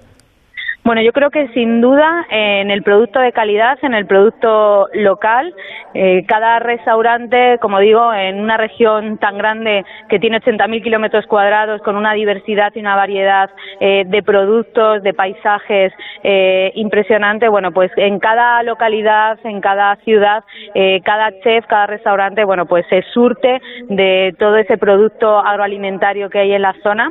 Y, y sobre todo, bueno, pues es una cocina humilde es una cocina eh, muy pegada, como decía, al territorio, pero que ha conseguido evolucionar a lo largo del tiempo. Eh, como decía, tenemos mucho talento chefs, cocineros, gente joven que se ha formado en las mejores escuelas, que ha vuelto a sus pueblos, ¿no? Ese es el, eh, eso, tiene muchísimo mérito y están emprendiendo negocios eh, que, están mostrando innovación basada en esa cocina tradicional, ¿no? La cocina de toda la vida eh, reinventada, innovando y, creando cosas espectaculares que está haciendo, bueno, pues que estemos, nuestros chefs están en, premiados en multitud de concursos, estamos teniendo muchos reconocimientos y, la verdad que es una satisfacción muy grande que se nos conozca eh, en España eh, ya por fin por nuestra excelente gastronomía.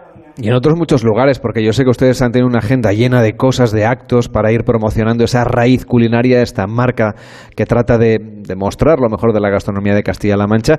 ¿Qué es lo que están haciendo, sobre todo, o que tienen previsto, mejor dicho, para hacer a partir de ahora? Porque han estado ustedes en, en San Sebastián, han estado ustedes en Londres, han estado ustedes en Madrid y tienen todavía muchas más acciones que llevar a cabo.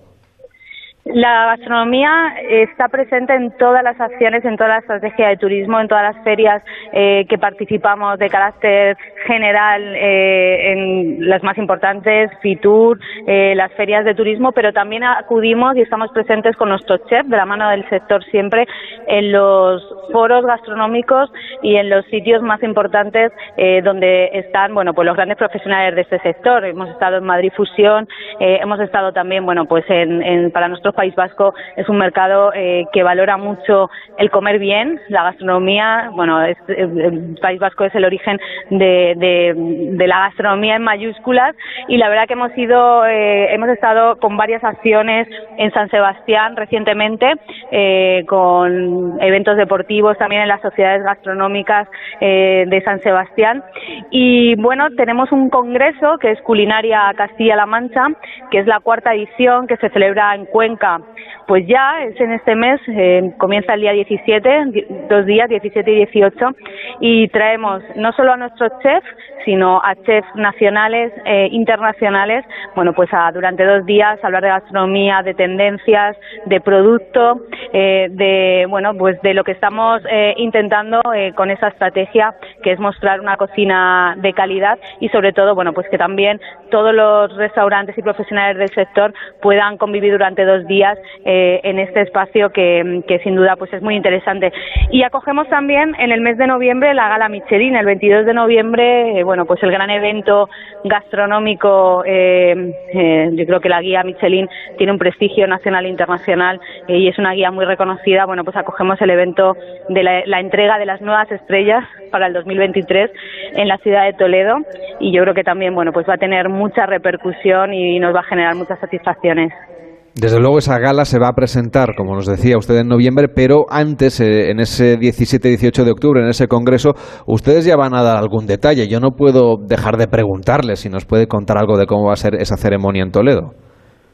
Bueno, eh, la Gala Michelin eh, invita a todos los chefs que tienen estrella eh, y también críticos gastronómicos de no solo de este país, sino de muchas partes del mundo y bueno, nosotros lo que esperamos, porque tampoco lo sabemos, porque eso se lleva con mucho secretismo, esperamos, bueno, pues que la gastronomía de Castilla-La Mancha siga creciendo, es una guía pues de referencia en España, en Portugal, en muchos lugares del mundo. Eh, la gala es de España y Portugal. Y esperamos, bueno, pues seguir creciendo en la guía porque creemos que, que bueno, pues hay muchos restaurantes eh, que merecen reconocimientos, que lo están haciendo muy bien. Y, y bueno, eh, esperamos eh, salir con, bueno, pues eh, más fortalecidos de esa gala. Seguro que sí. A usted le cogemos hoy en otra cita importante para el turismo, es la Feria de Artesanía de Castilla-La Mancha, que celebra su edición número 41 en Toledo. ¿Qué es lo que va a encontrar el viajero? Hasta el día 12 tenemos tiempo de ir a visitarla. La Feria de Artesanía son 41 años las que las ediciones que, lleva celebrando Farcama y abriendo sus puertas aquí en Toledo, en el Puente del Pilar, y lo que pueden encontrar son eh, cerca, bueno, cercanos más de 200 artesanos eh, y artesanas, no solo de Castilla-La Mancha, sino también de España. Y además en una edición que este año es más internacional que nunca porque tenemos 18 expositores eh, internacionales de Francia, Puerto Rico, eh, Y México como países invitados y no solo van a poder disfrutar eh, de, conocer las últimas novedades del sector artesano, que es un sector en constante evolución. Eh, tenemos exposiciones en las que estamos, en las líneas que estamos trabajando en los últimos años eh, desde la política de artesanía que se incorpora el diseño, la artesanía. Tenemos exposiciones impresionantes, espacio de venta y también gastronomía, música, talleres demostrativos. Es muy importante, bueno, pues mostrar eh, al público visitante cómo se hace una pieza artesana para valorar eh, todo el esfuerzo que hay detrás de una pieza hecha a mano. Y también, bueno, pues quien quiera hacerse su propia pieza, también tenemos, eh, bueno, pues talleres con artesanos para elaborar piezas de cerámica, cuchillos de, de, han venido los cuchilleros de Albacete para poder hacer una navaja, tenemos talleres de, también de, de marroquinería, de velas, bueno, pues una jornada muy interesante para disfrutar en familia con un clima estupendo, tenemos el eh, los hoteles prácticamente al 100% en la ciudad de Toledo, con muchos visitantes eh, también de Madrid, de toda Castilla-La Mancha y sin duda, bueno, pues esto es una fiesta y sobre todo, bueno, pues un gran escaparate de lo que es eh, la artesanía regional. Ana Isabel Fernández Samper, directora general de Turismo de Castilla-La Mancha, muchísimas gracias por estar con nosotros y hasta la próxima. Muy buenas tardes. Un placer, buenas tardes. Hacemos una pausa en Gente Viajera y seguimos descubriéndoles los rincones de La Mancha y hablando de enoturismo. Gente Viajera, el programa de viajes de Onda Cero con Carlas Lamelo. Sin cada una de las pequeñas empresas que han estado a su lado, Ferran Adrià sería Ferran Adrià. No, no sería yo. El éxito de Ferran Adrià y el de todo un país está hecho de pymes y autónomos. Por eso en Telefónica Empresas te ayudamos a solicitar el kit digital de los fondos europeos, acompañándote en la digitalización de tu negocio. Infórmate en fondoseuropeos.telefónica.es o en el 900 500 350. Reserva un crucero desde 599 euros. Sí, claro. Y luego tienes que pagar todo extra. Café, refrescos. ¿Has viajado alguna vez con Costa? Pues no. La oferta todo incluido incluye todo, hasta tus bebidas favoritas. Reserva antes del 30 de noviembre desde 599 euros. Información en costacruceros.es o en tu agencia de viajes. Costa. Believe your eyes. Compartir nuestra vida con mascotas nos llena de experiencias maravillosas, pero debemos ser responsables de su bienestar. Por eso el Ayuntamiento de Almería organiza la segunda edición de Almanimal, la gran fiesta de las mascotas y de las familias. Nos lo contarán en el programa Como el perro y el gato, que este fin de semana se emitirá en directo desde el Parque del Andarax de Almería. El sábado a las 3 y el domingo a las 2 y media de la tarde, Como el perro y el gato, patrocinado por Menforsan, los especialistas en cuidados, higiene y cosmética natural para las mascotas, como el perro y el gato desde Almería, con Carlos Rodríguez. Te mereces esta radio. Onda Cero, tu radio. Ahora, por ser cliente de Repsol, tienes un descuento de 30 céntimos por litro en carburante. Consíguelo en cada repostaje que pagues con Wilet o Solred, sin límite de litros ni de importe. Con otras formas de pago, el descuento será de 25 céntimos por litro. Incluye la bonificación del gobierno y el descuento adicional aportado por Repsol. Además, al pagar con Wilet, podrás ganar al instante una de las 4.000 noches en paradores que sorteamos. Infórmate en Repsol.es. Toda la corsetería, lencería y medias, de todas las marcas, con un 25% de descuento. En la semana de la lencería del corte inglés, tienes lo mejor de la corsetería de Triumph, Chantel, Dim, Le Charmel, Maison Le y muchas más, con un 25% de descuento. Solo hasta el 16 de octubre en el corte inglés. Consulta condiciones en tienda web y app. En Onda Cero, gente viajera. Carlas Lamelo.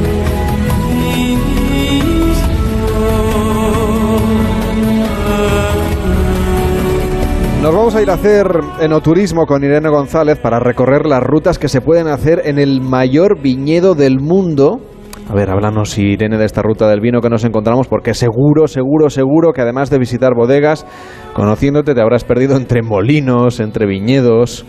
Pues sí, Carlos, por, Carlos, por supuesto, me, me, esta ruta del vino es una auténtica caja de sorpresas. Se pueden visitar bodegas entre gruesos muros de adobe o cuevas eh, de barricas donde aprendes los antiguos procesos de elaboración o entre chozos, ¿no? que en medio del campo vigilaban desde el siglo XV la labor de los vendimiadores. También se puede pasear entre viñas de espaldera o de vaso, que las vimos ayer. Se pueden catar vino bajo las estrellas, aprender a, aprender a elegir el mejor maridaje para cada uva y, por supuesto, comer y muy bien. Pero también, Carles, hay olivares y ovejas y, por supuesto, almazaras y queserías. Fíjate si es amplia ah, la ruta del vino que abarca varios pueblos de las provincias de Albacete, Ciudad Real y Toledo.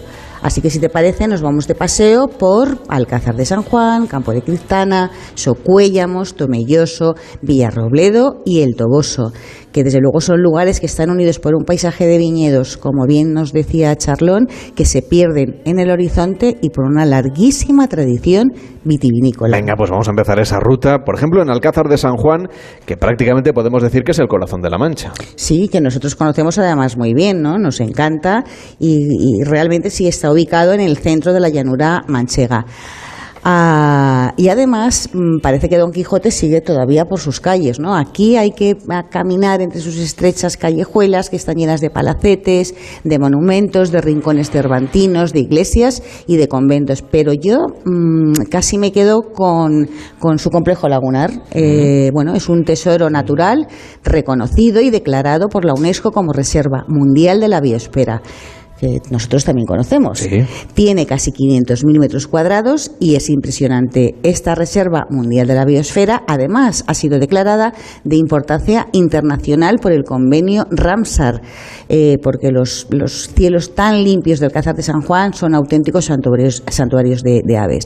Y este complejo lagunar lo forman de tres lagunas, eh, la laguna de la Veguilla, la del Camino de Villafranca y la de las Yeguas. Y desde allí se puede avistar pues, la, la cantidad de pájaros que hay, que como hemos visto son garzas reales, grullas, el pato de pico azul, cigüeñuelas eh, y flamencos.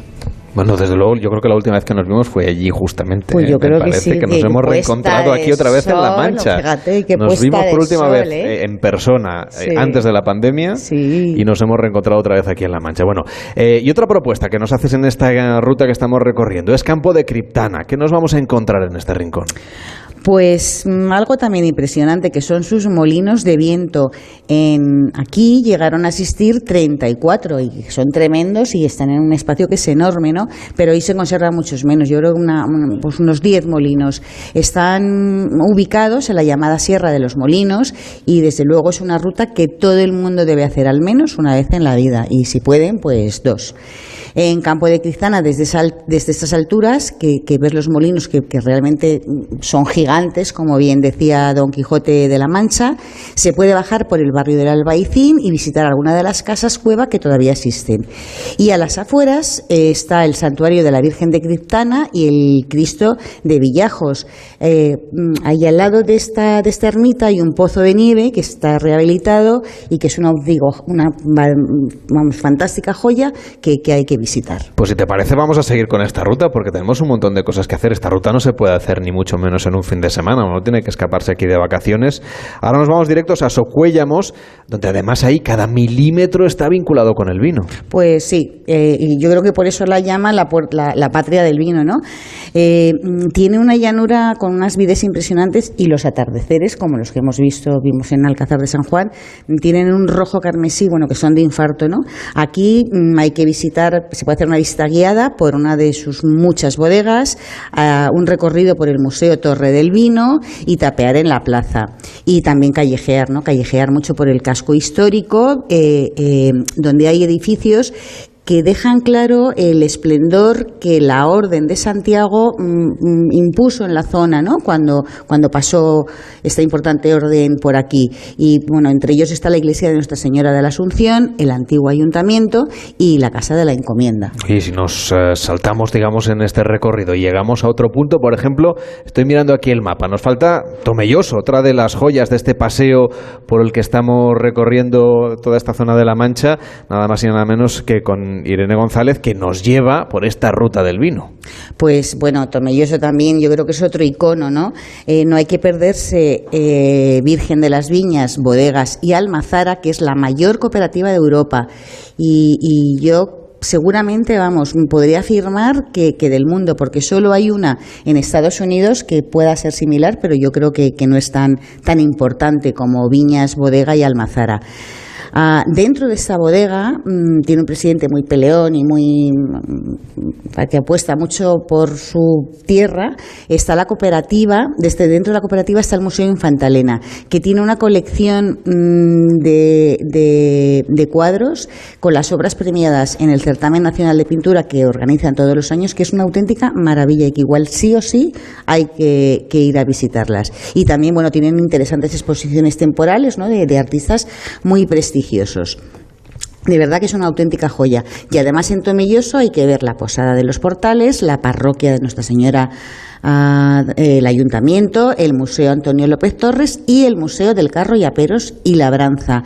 Mm, sorprende mucho ¿no? este museo porque aquí puedes realmente ver cómo trabajaban la tierra y cómo elaboraban el vino los agricultores de, de antaño. Nos queda Villarrobledo, donde dicen que está el mayor viñedo del mundo y por supuesto el Toboso, que es la cuna de Dulcinea. Seguimos con esta ruta, Irene.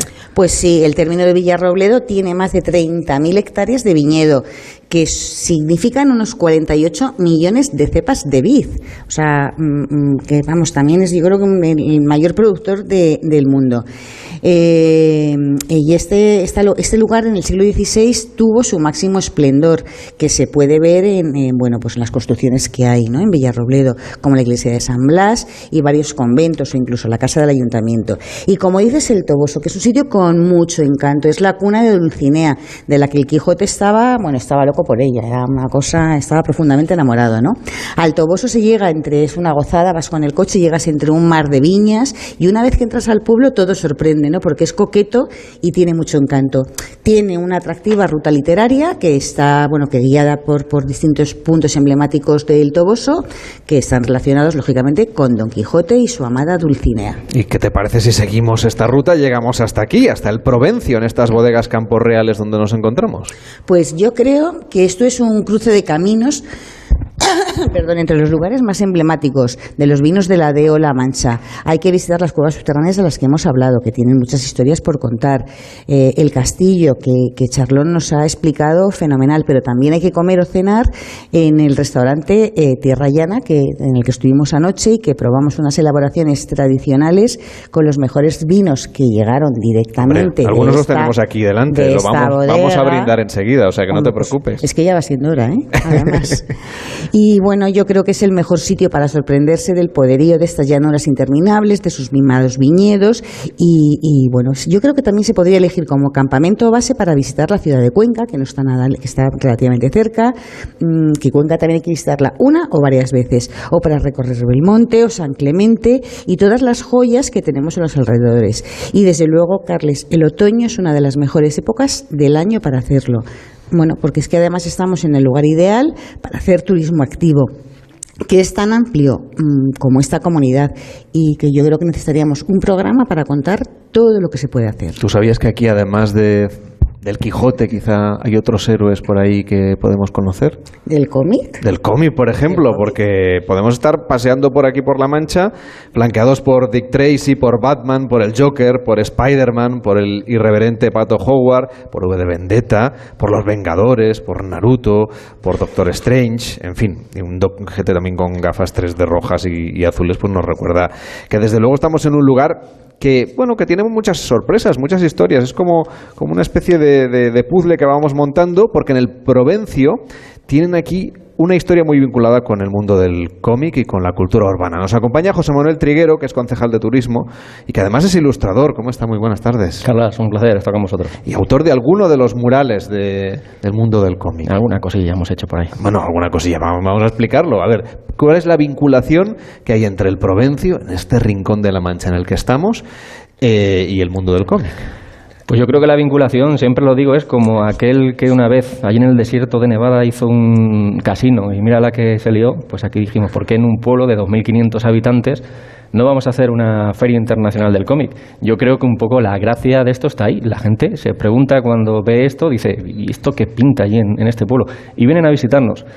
Cuando además eh, esto lo unes a buena gastronomía, lo unes a buenos vinos y al trato que se le da a la, al personal que viene, que todos los años acompañan las mejores estrellas internacionales del mundo del cómic, pues no puede pasar nada más que que llevemos para 13 ediciones, vamos, que seamos el decano de, de, del cómic en Castilla-La Mancha y, por supuesto, pues a día de hoy una de las ferias eh, del cómic más importantes de, del país. Vamos, que Spiderman si pudiera se quedaba aquí a vivir. No lo dudo, eh, estamos haciendo ya gestiones para que se empadrone. y a comer, exacto.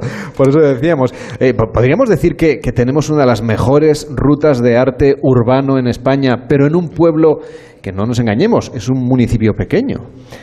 Tenemos, eh, a raíz igual ¿no? del desarrollo de lo que es la Feria Internacional del Cómic, pues vinculamos eh, algo que, eh, como ya antes os han, explicado, tenemos cuatro museos y queríamos hacer algo al aire libre, que la gente pudiera venir, pudiera disfrutar y que estuviera directamente vinculado con el mundo del cómic. Igual que hemos traído los mejores profesionales del sector del noveno arte, hemos conseguido que vengan artistas internacionales que han dibujado en Nueva York, en Tokio, en Sydney, en, en muchísimos sitios en todo el mundo.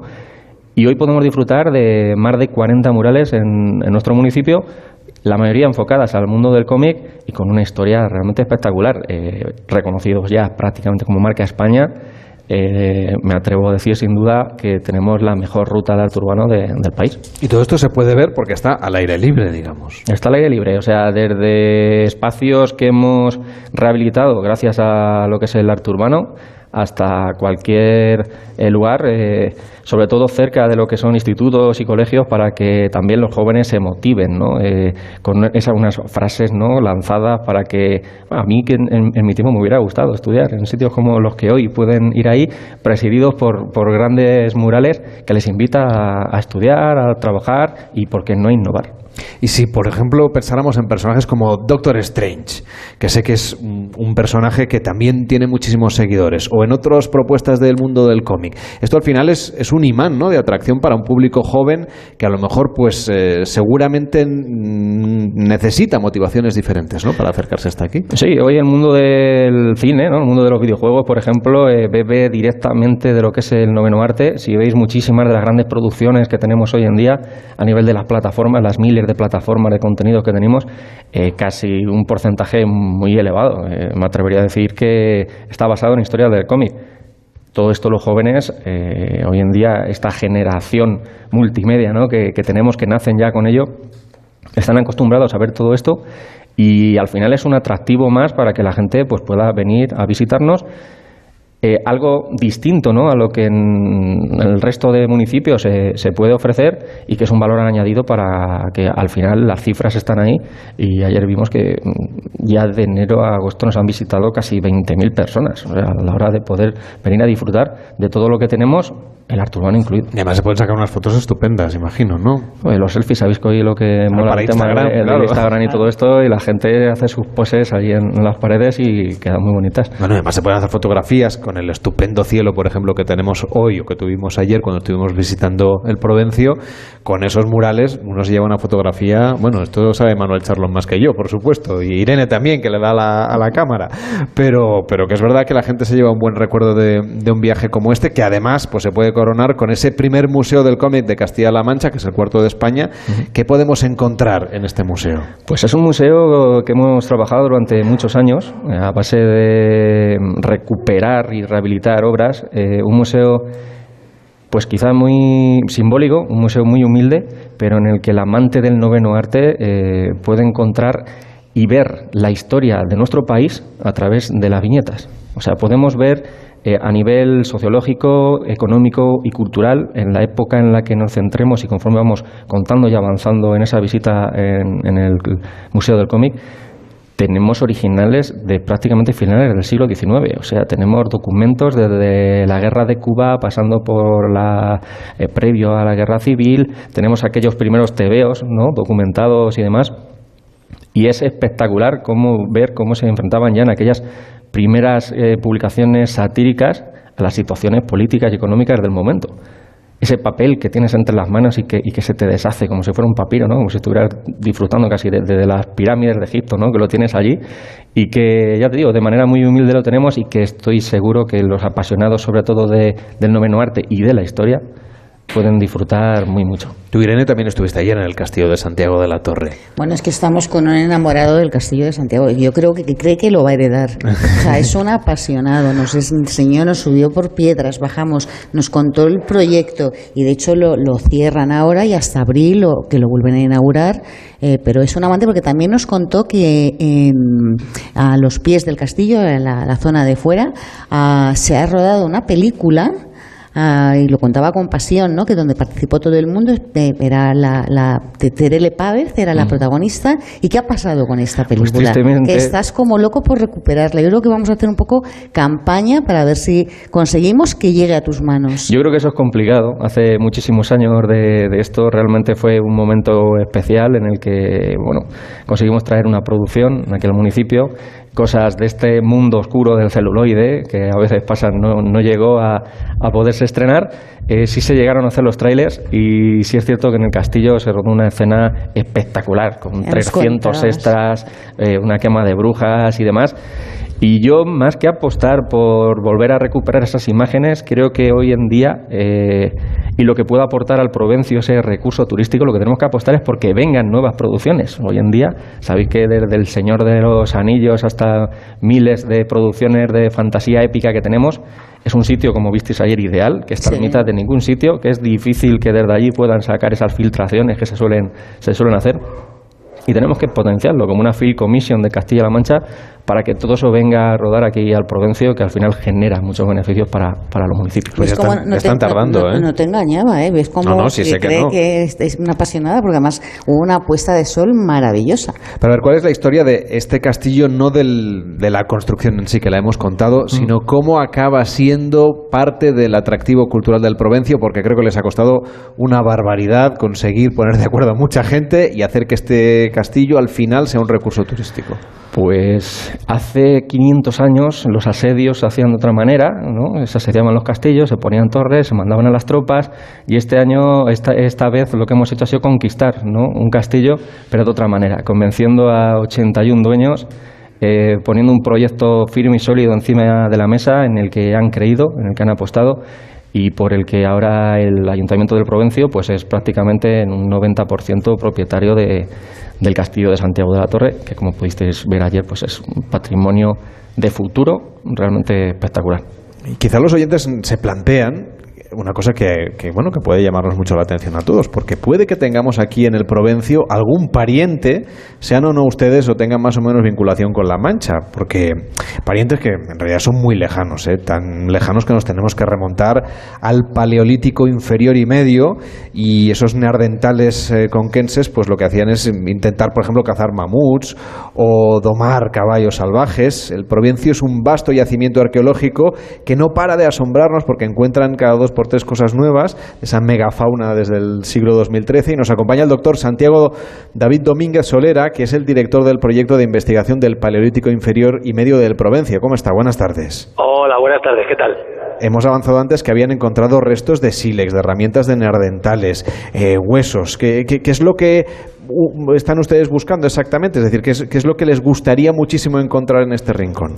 No, bueno, lo que nos gusta haber encontrado, porque llevamos, llevamos encontrando eh, desde el año 2013 que iniciamos el proyecto en, en el Provencio, eh, dentro de un proyecto más amplio, que era el, eh, investigar el paleolítico inferior y medio en toda la provincia de Cuenca, que hasta hace 10 años se pensaba que era un vacío de población, que no había, digamos, eh, muchos yacimientos, no había datos. Eh, y, y, ahora tenemos en todo lo que es hoy la provincia de Cuenca, tenemos eh, decenas, decenas de, de, puntos de interés.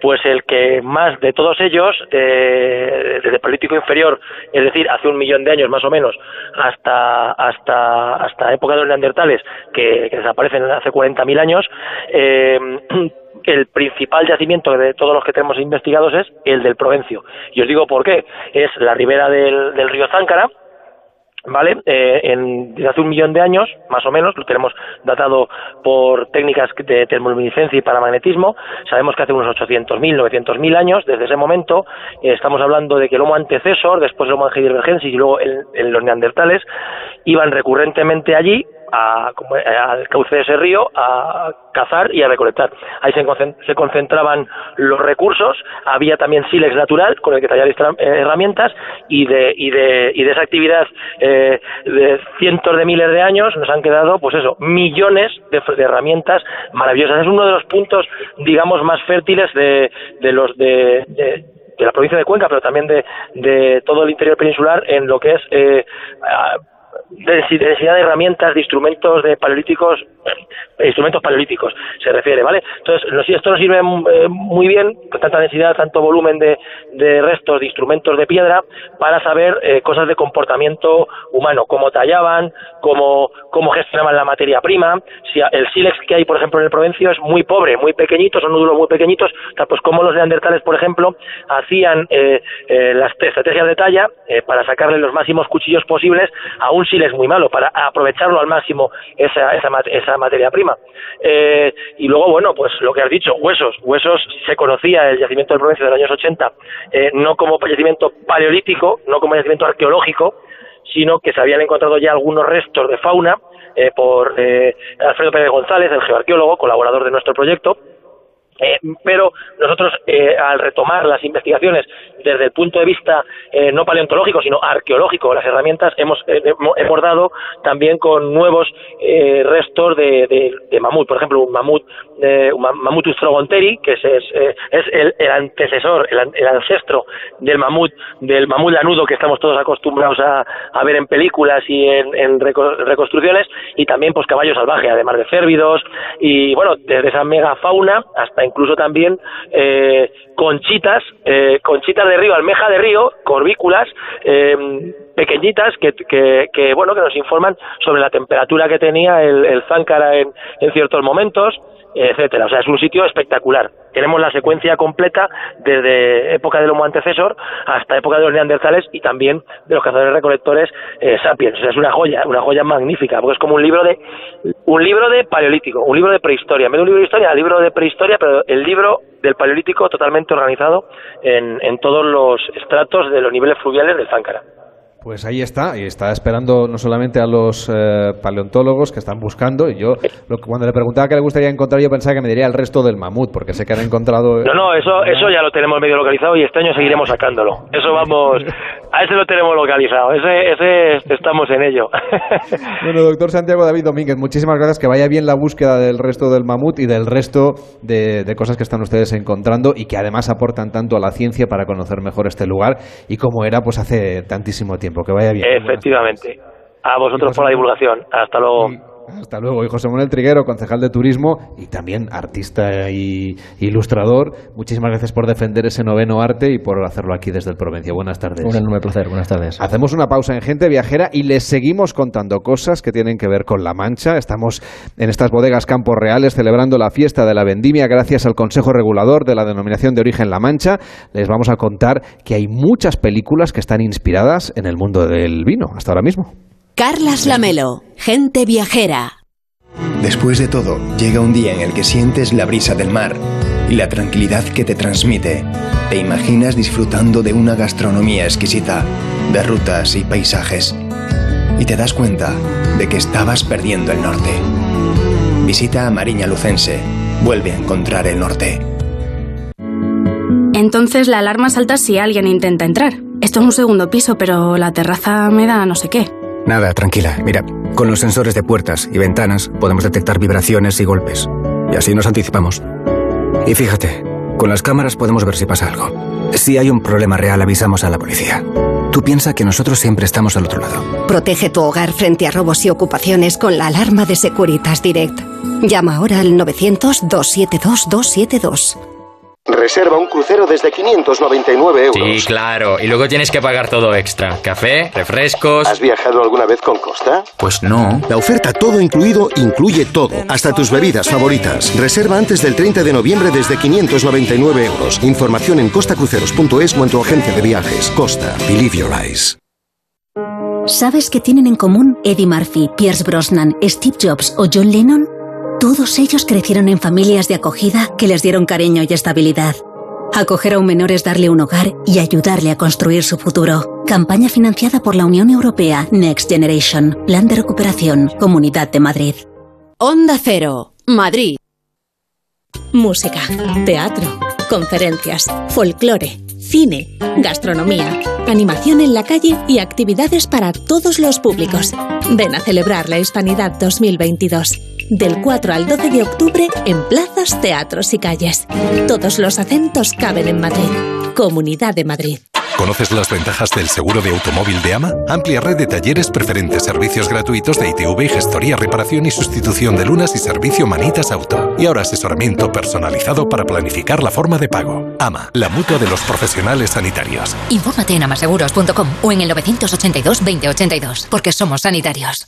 Santa Eularia des Riu es naturaleza, es playa, es hoteles con encanto, es gastronomía, es hippie, es relax. Santa Eularia des Riu es Ibiza para todos y sin etiquetas. Este otoño, ¿por qué escoger cuando lo puedes tener todo? Más info en visitsantaulalia.com. Santa Eulalia, diversidad natural.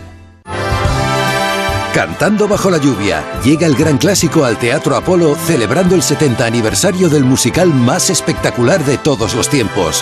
Una ocasión única e irrepetible de vivir Broadway desde Madrid. Cantando bajo la lluvia. Consigue las mejores localidades en cantandobajolayuvia.es.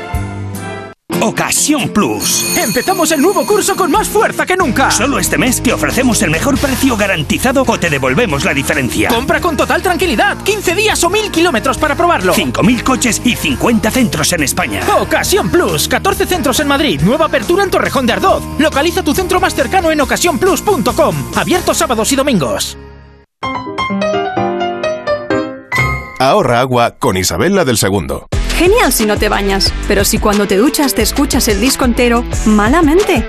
Solo una canción, ¿vale? ¡Una canción! Más consejos para ahorrar agua en canaldeisabelsegunda.es. Canal de Isabel Segunda. Cuidamos el agua. Música, teatro, conferencias, folclore, cine, gastronomía, animación en la calle y actividades para todos los públicos. Ven a celebrar la Hispanidad 2022. Del 4 al 12 de octubre en plazas, teatros y calles. Todos los acentos caben en Madrid. Comunidad de Madrid. 98.0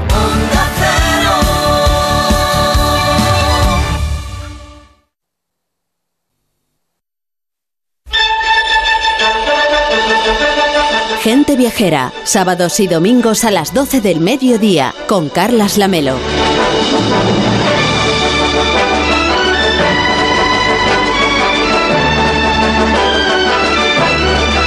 Estamos celebrando la fiesta de la vendimia de Onda Cero con el Consejo Regulador de la denominación de origen La Mancha. Estamos en el Provencio, también con la colaboración de su ayuntamiento, y lo hacemos para explicarles que el mundo del vino también se puede ver a través del cine, porque cuando en los 80 comenzó a emitirse, se acordarán ustedes, la serie de Falcon Crest, pues descubrimos que además de buenos vinos, los viñedos podían ser escenario también de pasiones, de odios, de terribles venganzas. Pablo Mérida, ¿cómo estás? Buenas tardes. Buenas tardes, Carlos. ¿Tú seguías con entusiasmo Falcon Crest? Bueno, a mí me pilló un poco pequeño. De algún modo fue como un complemento de Barrio Sésamo, porque con Falcon Crest aprendí a diferenciar entre el bien y el mal eh, de la mano de Angela Channing. Nunca disfruté del calor de una madre, ni de una vida familiar, por la misma razón. Y esperaba que pudiera encontrar una aquí contigo. Tu nacimiento fue un infortunado accidente, el resultado de la debilidad de Douglas Channing. Tú no perteneces a Falcon Crest, ni tampoco a esta familia. Pues desde Falcon Crest hemos tenido la oportunidad de ver otras series ambientadas en viñedos, como por ejemplo Gran Reserva, que era de producción española, pero ¿y en cine? ¿Podríamos encontrar, no sé, una especie de ruta por viñedos de película, Pablo? Desde luego, Carles, eh, gracias al cine hemos tenido la oportunidad de viajar por algunos de los mejores viñedos del mundo. Por ejemplo, el director Ridley Scott nos invitó a conocer uno de los maravillosos paisajes de la Provenza francesa en Un buen año, donde el actor Russell Crowe interpretaba un corredor de bolsa que heredaba un viñedo francés de un tío lejano. Allí, además de aprender a valorar el buen vino, encontraba el amor, la armonía, vamos, que le cambiaba la vida. Y la Toscana italiana también ha servido de escenario, me parece, para muchas películas. Sí, claro, aparecía, por ejemplo, en la adaptación del clásico de Shakespeare Mucho ruido y pocas nueces, y también en la película romántica Bajo el sol de la Toscana. Oye, pero ¿qué me dices de los viñedos de nuestro país, los viñedos españoles? Ay, España. A mi España, todavía, mientras viva Andalucía, no hay quien le coja la vez. El secreto va en la boca si te brindan una copa del vinillo de Jerez. Aquí eh, tuvimos una época en que los viñedos estaban estrictamente vinculados al cine más folclórico, con películas como Canelita en Rama, protagonizada por Juanita Reina, Oro y Marfil, con Nati Mistral, o El Duende de Jerez, eh, con Paquita Rico, que es la que escuchamos de fondo. Luego nos hemos ido modernizando hasta llegar a propuestas eh, mucho más sugerentes, como ese triángulo amoroso que nos presentaba el verano que vivimos. Pero ¿cómo se le ocurre andar con este coche por aquí? Bueno, es el único coche que tengo. Ya verá cuando se entere mi padre. Y Hollywood, como no podía ser de otra manera, además, Pablo también ha presumido de los viñedos americanos. Sí, desde ese drama clásico que fue Esta tierra es mía, protagonizada por Rock Hudson y Jen Simmons, a la popular Entre Copas, eh, hemos tenido ocasión de recorrer numerosos viñedos estadounidenses, sobre todo de la zona de California. Oye, y una curiosidad, Pablo, ya que hablamos de viñedos, ¿el cine también se ha fijado en la vendimia, que estamos celebrando la fiesta de la vendimia, por ejemplo, en esa labor tradicional que es la pisada de la uva? Hombre, no te digo que todas las estrellas del cine hayan pisado uvas delante de las cámaras, pero algunas sí. Por ejemplo, en Un paseo por las nubes vimos a Keanu Reeves un poco asombrado porque todavía no había pasado por Matrix. Eh, aunque yo sin duda me quedo con ese increíble pisado de uva moviendo las caderas que hacía el astro italiano Adriano Celentano en El Solterón Domado. Eh, en su momento causó furor. Fiori,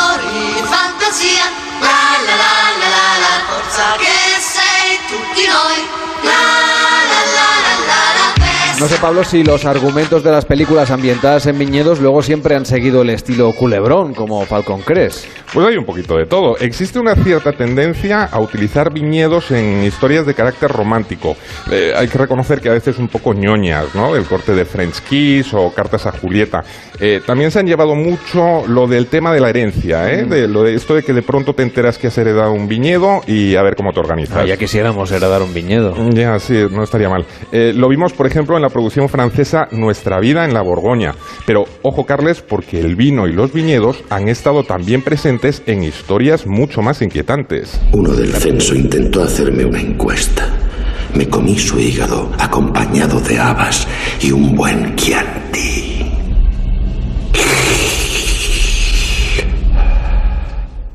Claro, te refieres, por supuesto, a los viñedos que aparecen en películas de terror. Sí, eh, eh, aunque no es una, un subgénero muy conocido, tú fíjate en estos títulos que lo dicen todo. Las uvas de la muerte, cosecha maldita, Visions. Bueno, esta última no tiene un título que dé mucho miedo, pero la película estaba repleta de visiones terroríficas en un viñedo. Bueno, vamos a dejar atrás los viñedos y las películas de terror porque me consta además que en Castilla-La Mancha se han rodado muchas películas. Pero ya que estamos en la provincia de Cuenca en concreto, a ver, aquí también existe un vínculo muy especial con el cine.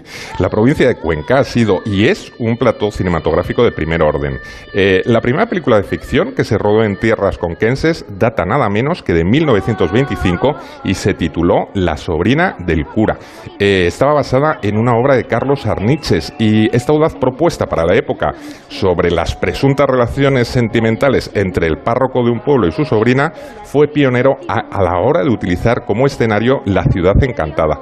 Este alucinante paraje natural sería luego uno de los destinos favoritos de muchos cineastas y donde se rodaría, entre otras, películas como El Coloso de Rodas y Conan el Bárbaro. Y atención porque si ustedes están planteándose hacer una ruta, por ejemplo, cinematográfica alrededor de esta provincia y hacerlo con el cine como narrativa, pues tienen el Castillo de Belmonte.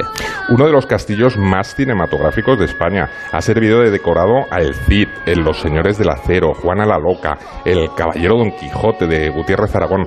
Eh, también han pasado las cámaras por el monasterio de, de Ucles, la villa romana de Segóbriga o por exteriores de Osa de la Vega y Tres Juncos, donde por ejemplo se rodó la controvertida película El crimen de Cuenca. Así que se trata de una región que ha sido muy mostrada en el cine, ¿no? De lo más versátil. Sí, para que te hagas una idea, Carles, además de servir de escenario a numerosos westerns europeos como El hombre de la diligencia, Garringo y Salario para matar, por aquí han pasado desde los cuatro mosqueteros de Richard Lester, que estuvieron combatiendo por las calles de Ucles, hasta el agente 007.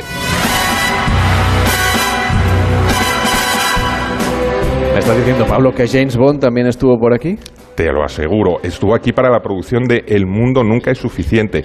El famoso agente secreto, entonces interpretado por Pierce Brosnan, rodó una secuencia en los callejones de las Majadas, en la serranía conquense, que gracias a la magia del cine se transformó por unas horas en un pueblo azerbaiyano. Ahí nada. Entonces ya saben, James Bond, Terminator, Conan, en fin, la provincia de Cuenca ha contribuido a hacer grande la leyenda de numerosos héroes del cine y también muchas películas con el vino y los viñedos como fuente de inspiración. Gracias Pablo por este por el mundo del vino y por el mundo del cine. Un abrazo a todos. Hay una cosa que no, que no ha evolucionado en el cine todavía, pero que llegará, bueno, le llaman cine 4D, que es, son los ver una película y goler aquello que pasa.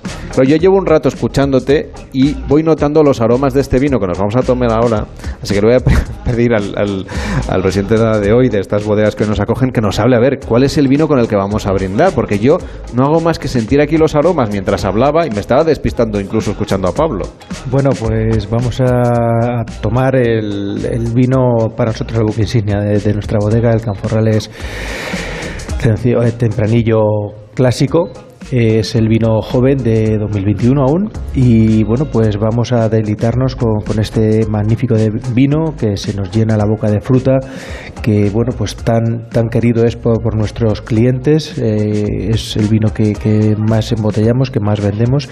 Y bueno pues yo creo que cuando lo probéis pues ya me diréis vosotros cómo, cómo, cómo lo sentís en la boca. Seguro estupendo. De momento el aroma que me llega y además de lejos porque ni siquiera tenía la copa cerca, o sea que se ha notado que está aquí el vino presente, que es lo que tiene que ser en una tierra de vinos como es esta, en una bodega como es esta, en las bodegas Campos Reales, pues la verdad es que merece la pena. Pero vamos a esperar un poquito porque antes Víctor Herranz nos tiene que hacer un resumen un poquito de lo que ha sido el diario de este viaje, del equipo de gente viajera que ha estado este fin de semana pues recorriendo el Provencio, recorriendo la de La Mancha y conociendo un poquito más este rincón de España. Así es, pues bueno, pues aparte de visitar las cuevas de Marisol, el Museo Etnográfico y Paleolítico del Provencio, el Castillo de Santiago de la Torre, hemos podido degustar la comida local, que aquí se come de arte. Hay dos sitios maravillosos que hemos podido probar, son el restaurante El Pocico, que lo lleva Pili, que tiene unos bacalaitos frescos que no tienen nada que envidiar a ningún chiringuito de costa, pero es que las chuletas de cordero o el secreto ibérico, o las judías con oreja, o las verdes con bacon son una auténtica maravilla. Y los postres,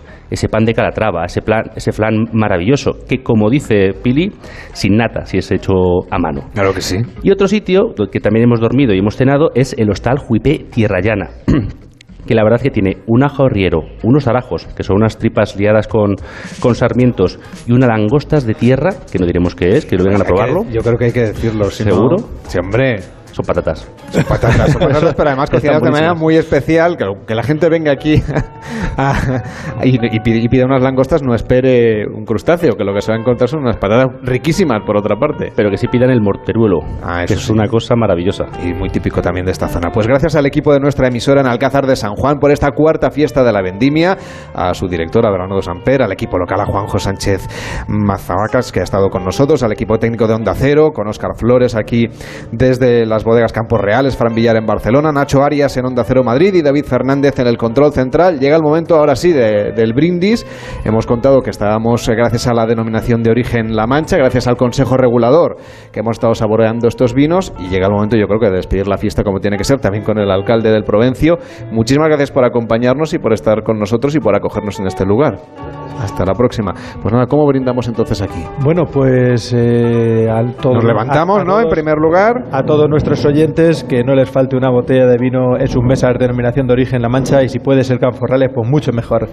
Brindamos por este, este buen equipo que tenemos, por la fiesta de la vendimia y que podamos seguir eh, un año más eh, por celebrando esta, esta fiesta de la vendimia que al final pues es eh, poner en valor eh, la labor de nuestro viñedo, la labor de nuestros agricultores y, y el buen hacer de nuestras bodegas. Pues habrá que por hacer todos ellos. Por todos vosotros, gracias a todos por haber participado en esta cuarta fiesta de la vendimia de Onda Cero de estas bodegas Campos Reales. Nosotros volvemos mañana a partir de las 12 a las 11 en Canarias. Mañana, además, lo haremos viajando a muchísimos lugares, así que no se lo pierdan, porque estaremos ahí contándoles un montón de cosas. Ahora empieza Noticias Fin de Semana con Juan Diego Guerrero y sigue esa fiesta de la vendimia que todavía tiene una última cita el próximo día 15 con los compañeros de Onda Agraria. Salud y feliz fin de semana. Carlas Lamelo, gente viajera.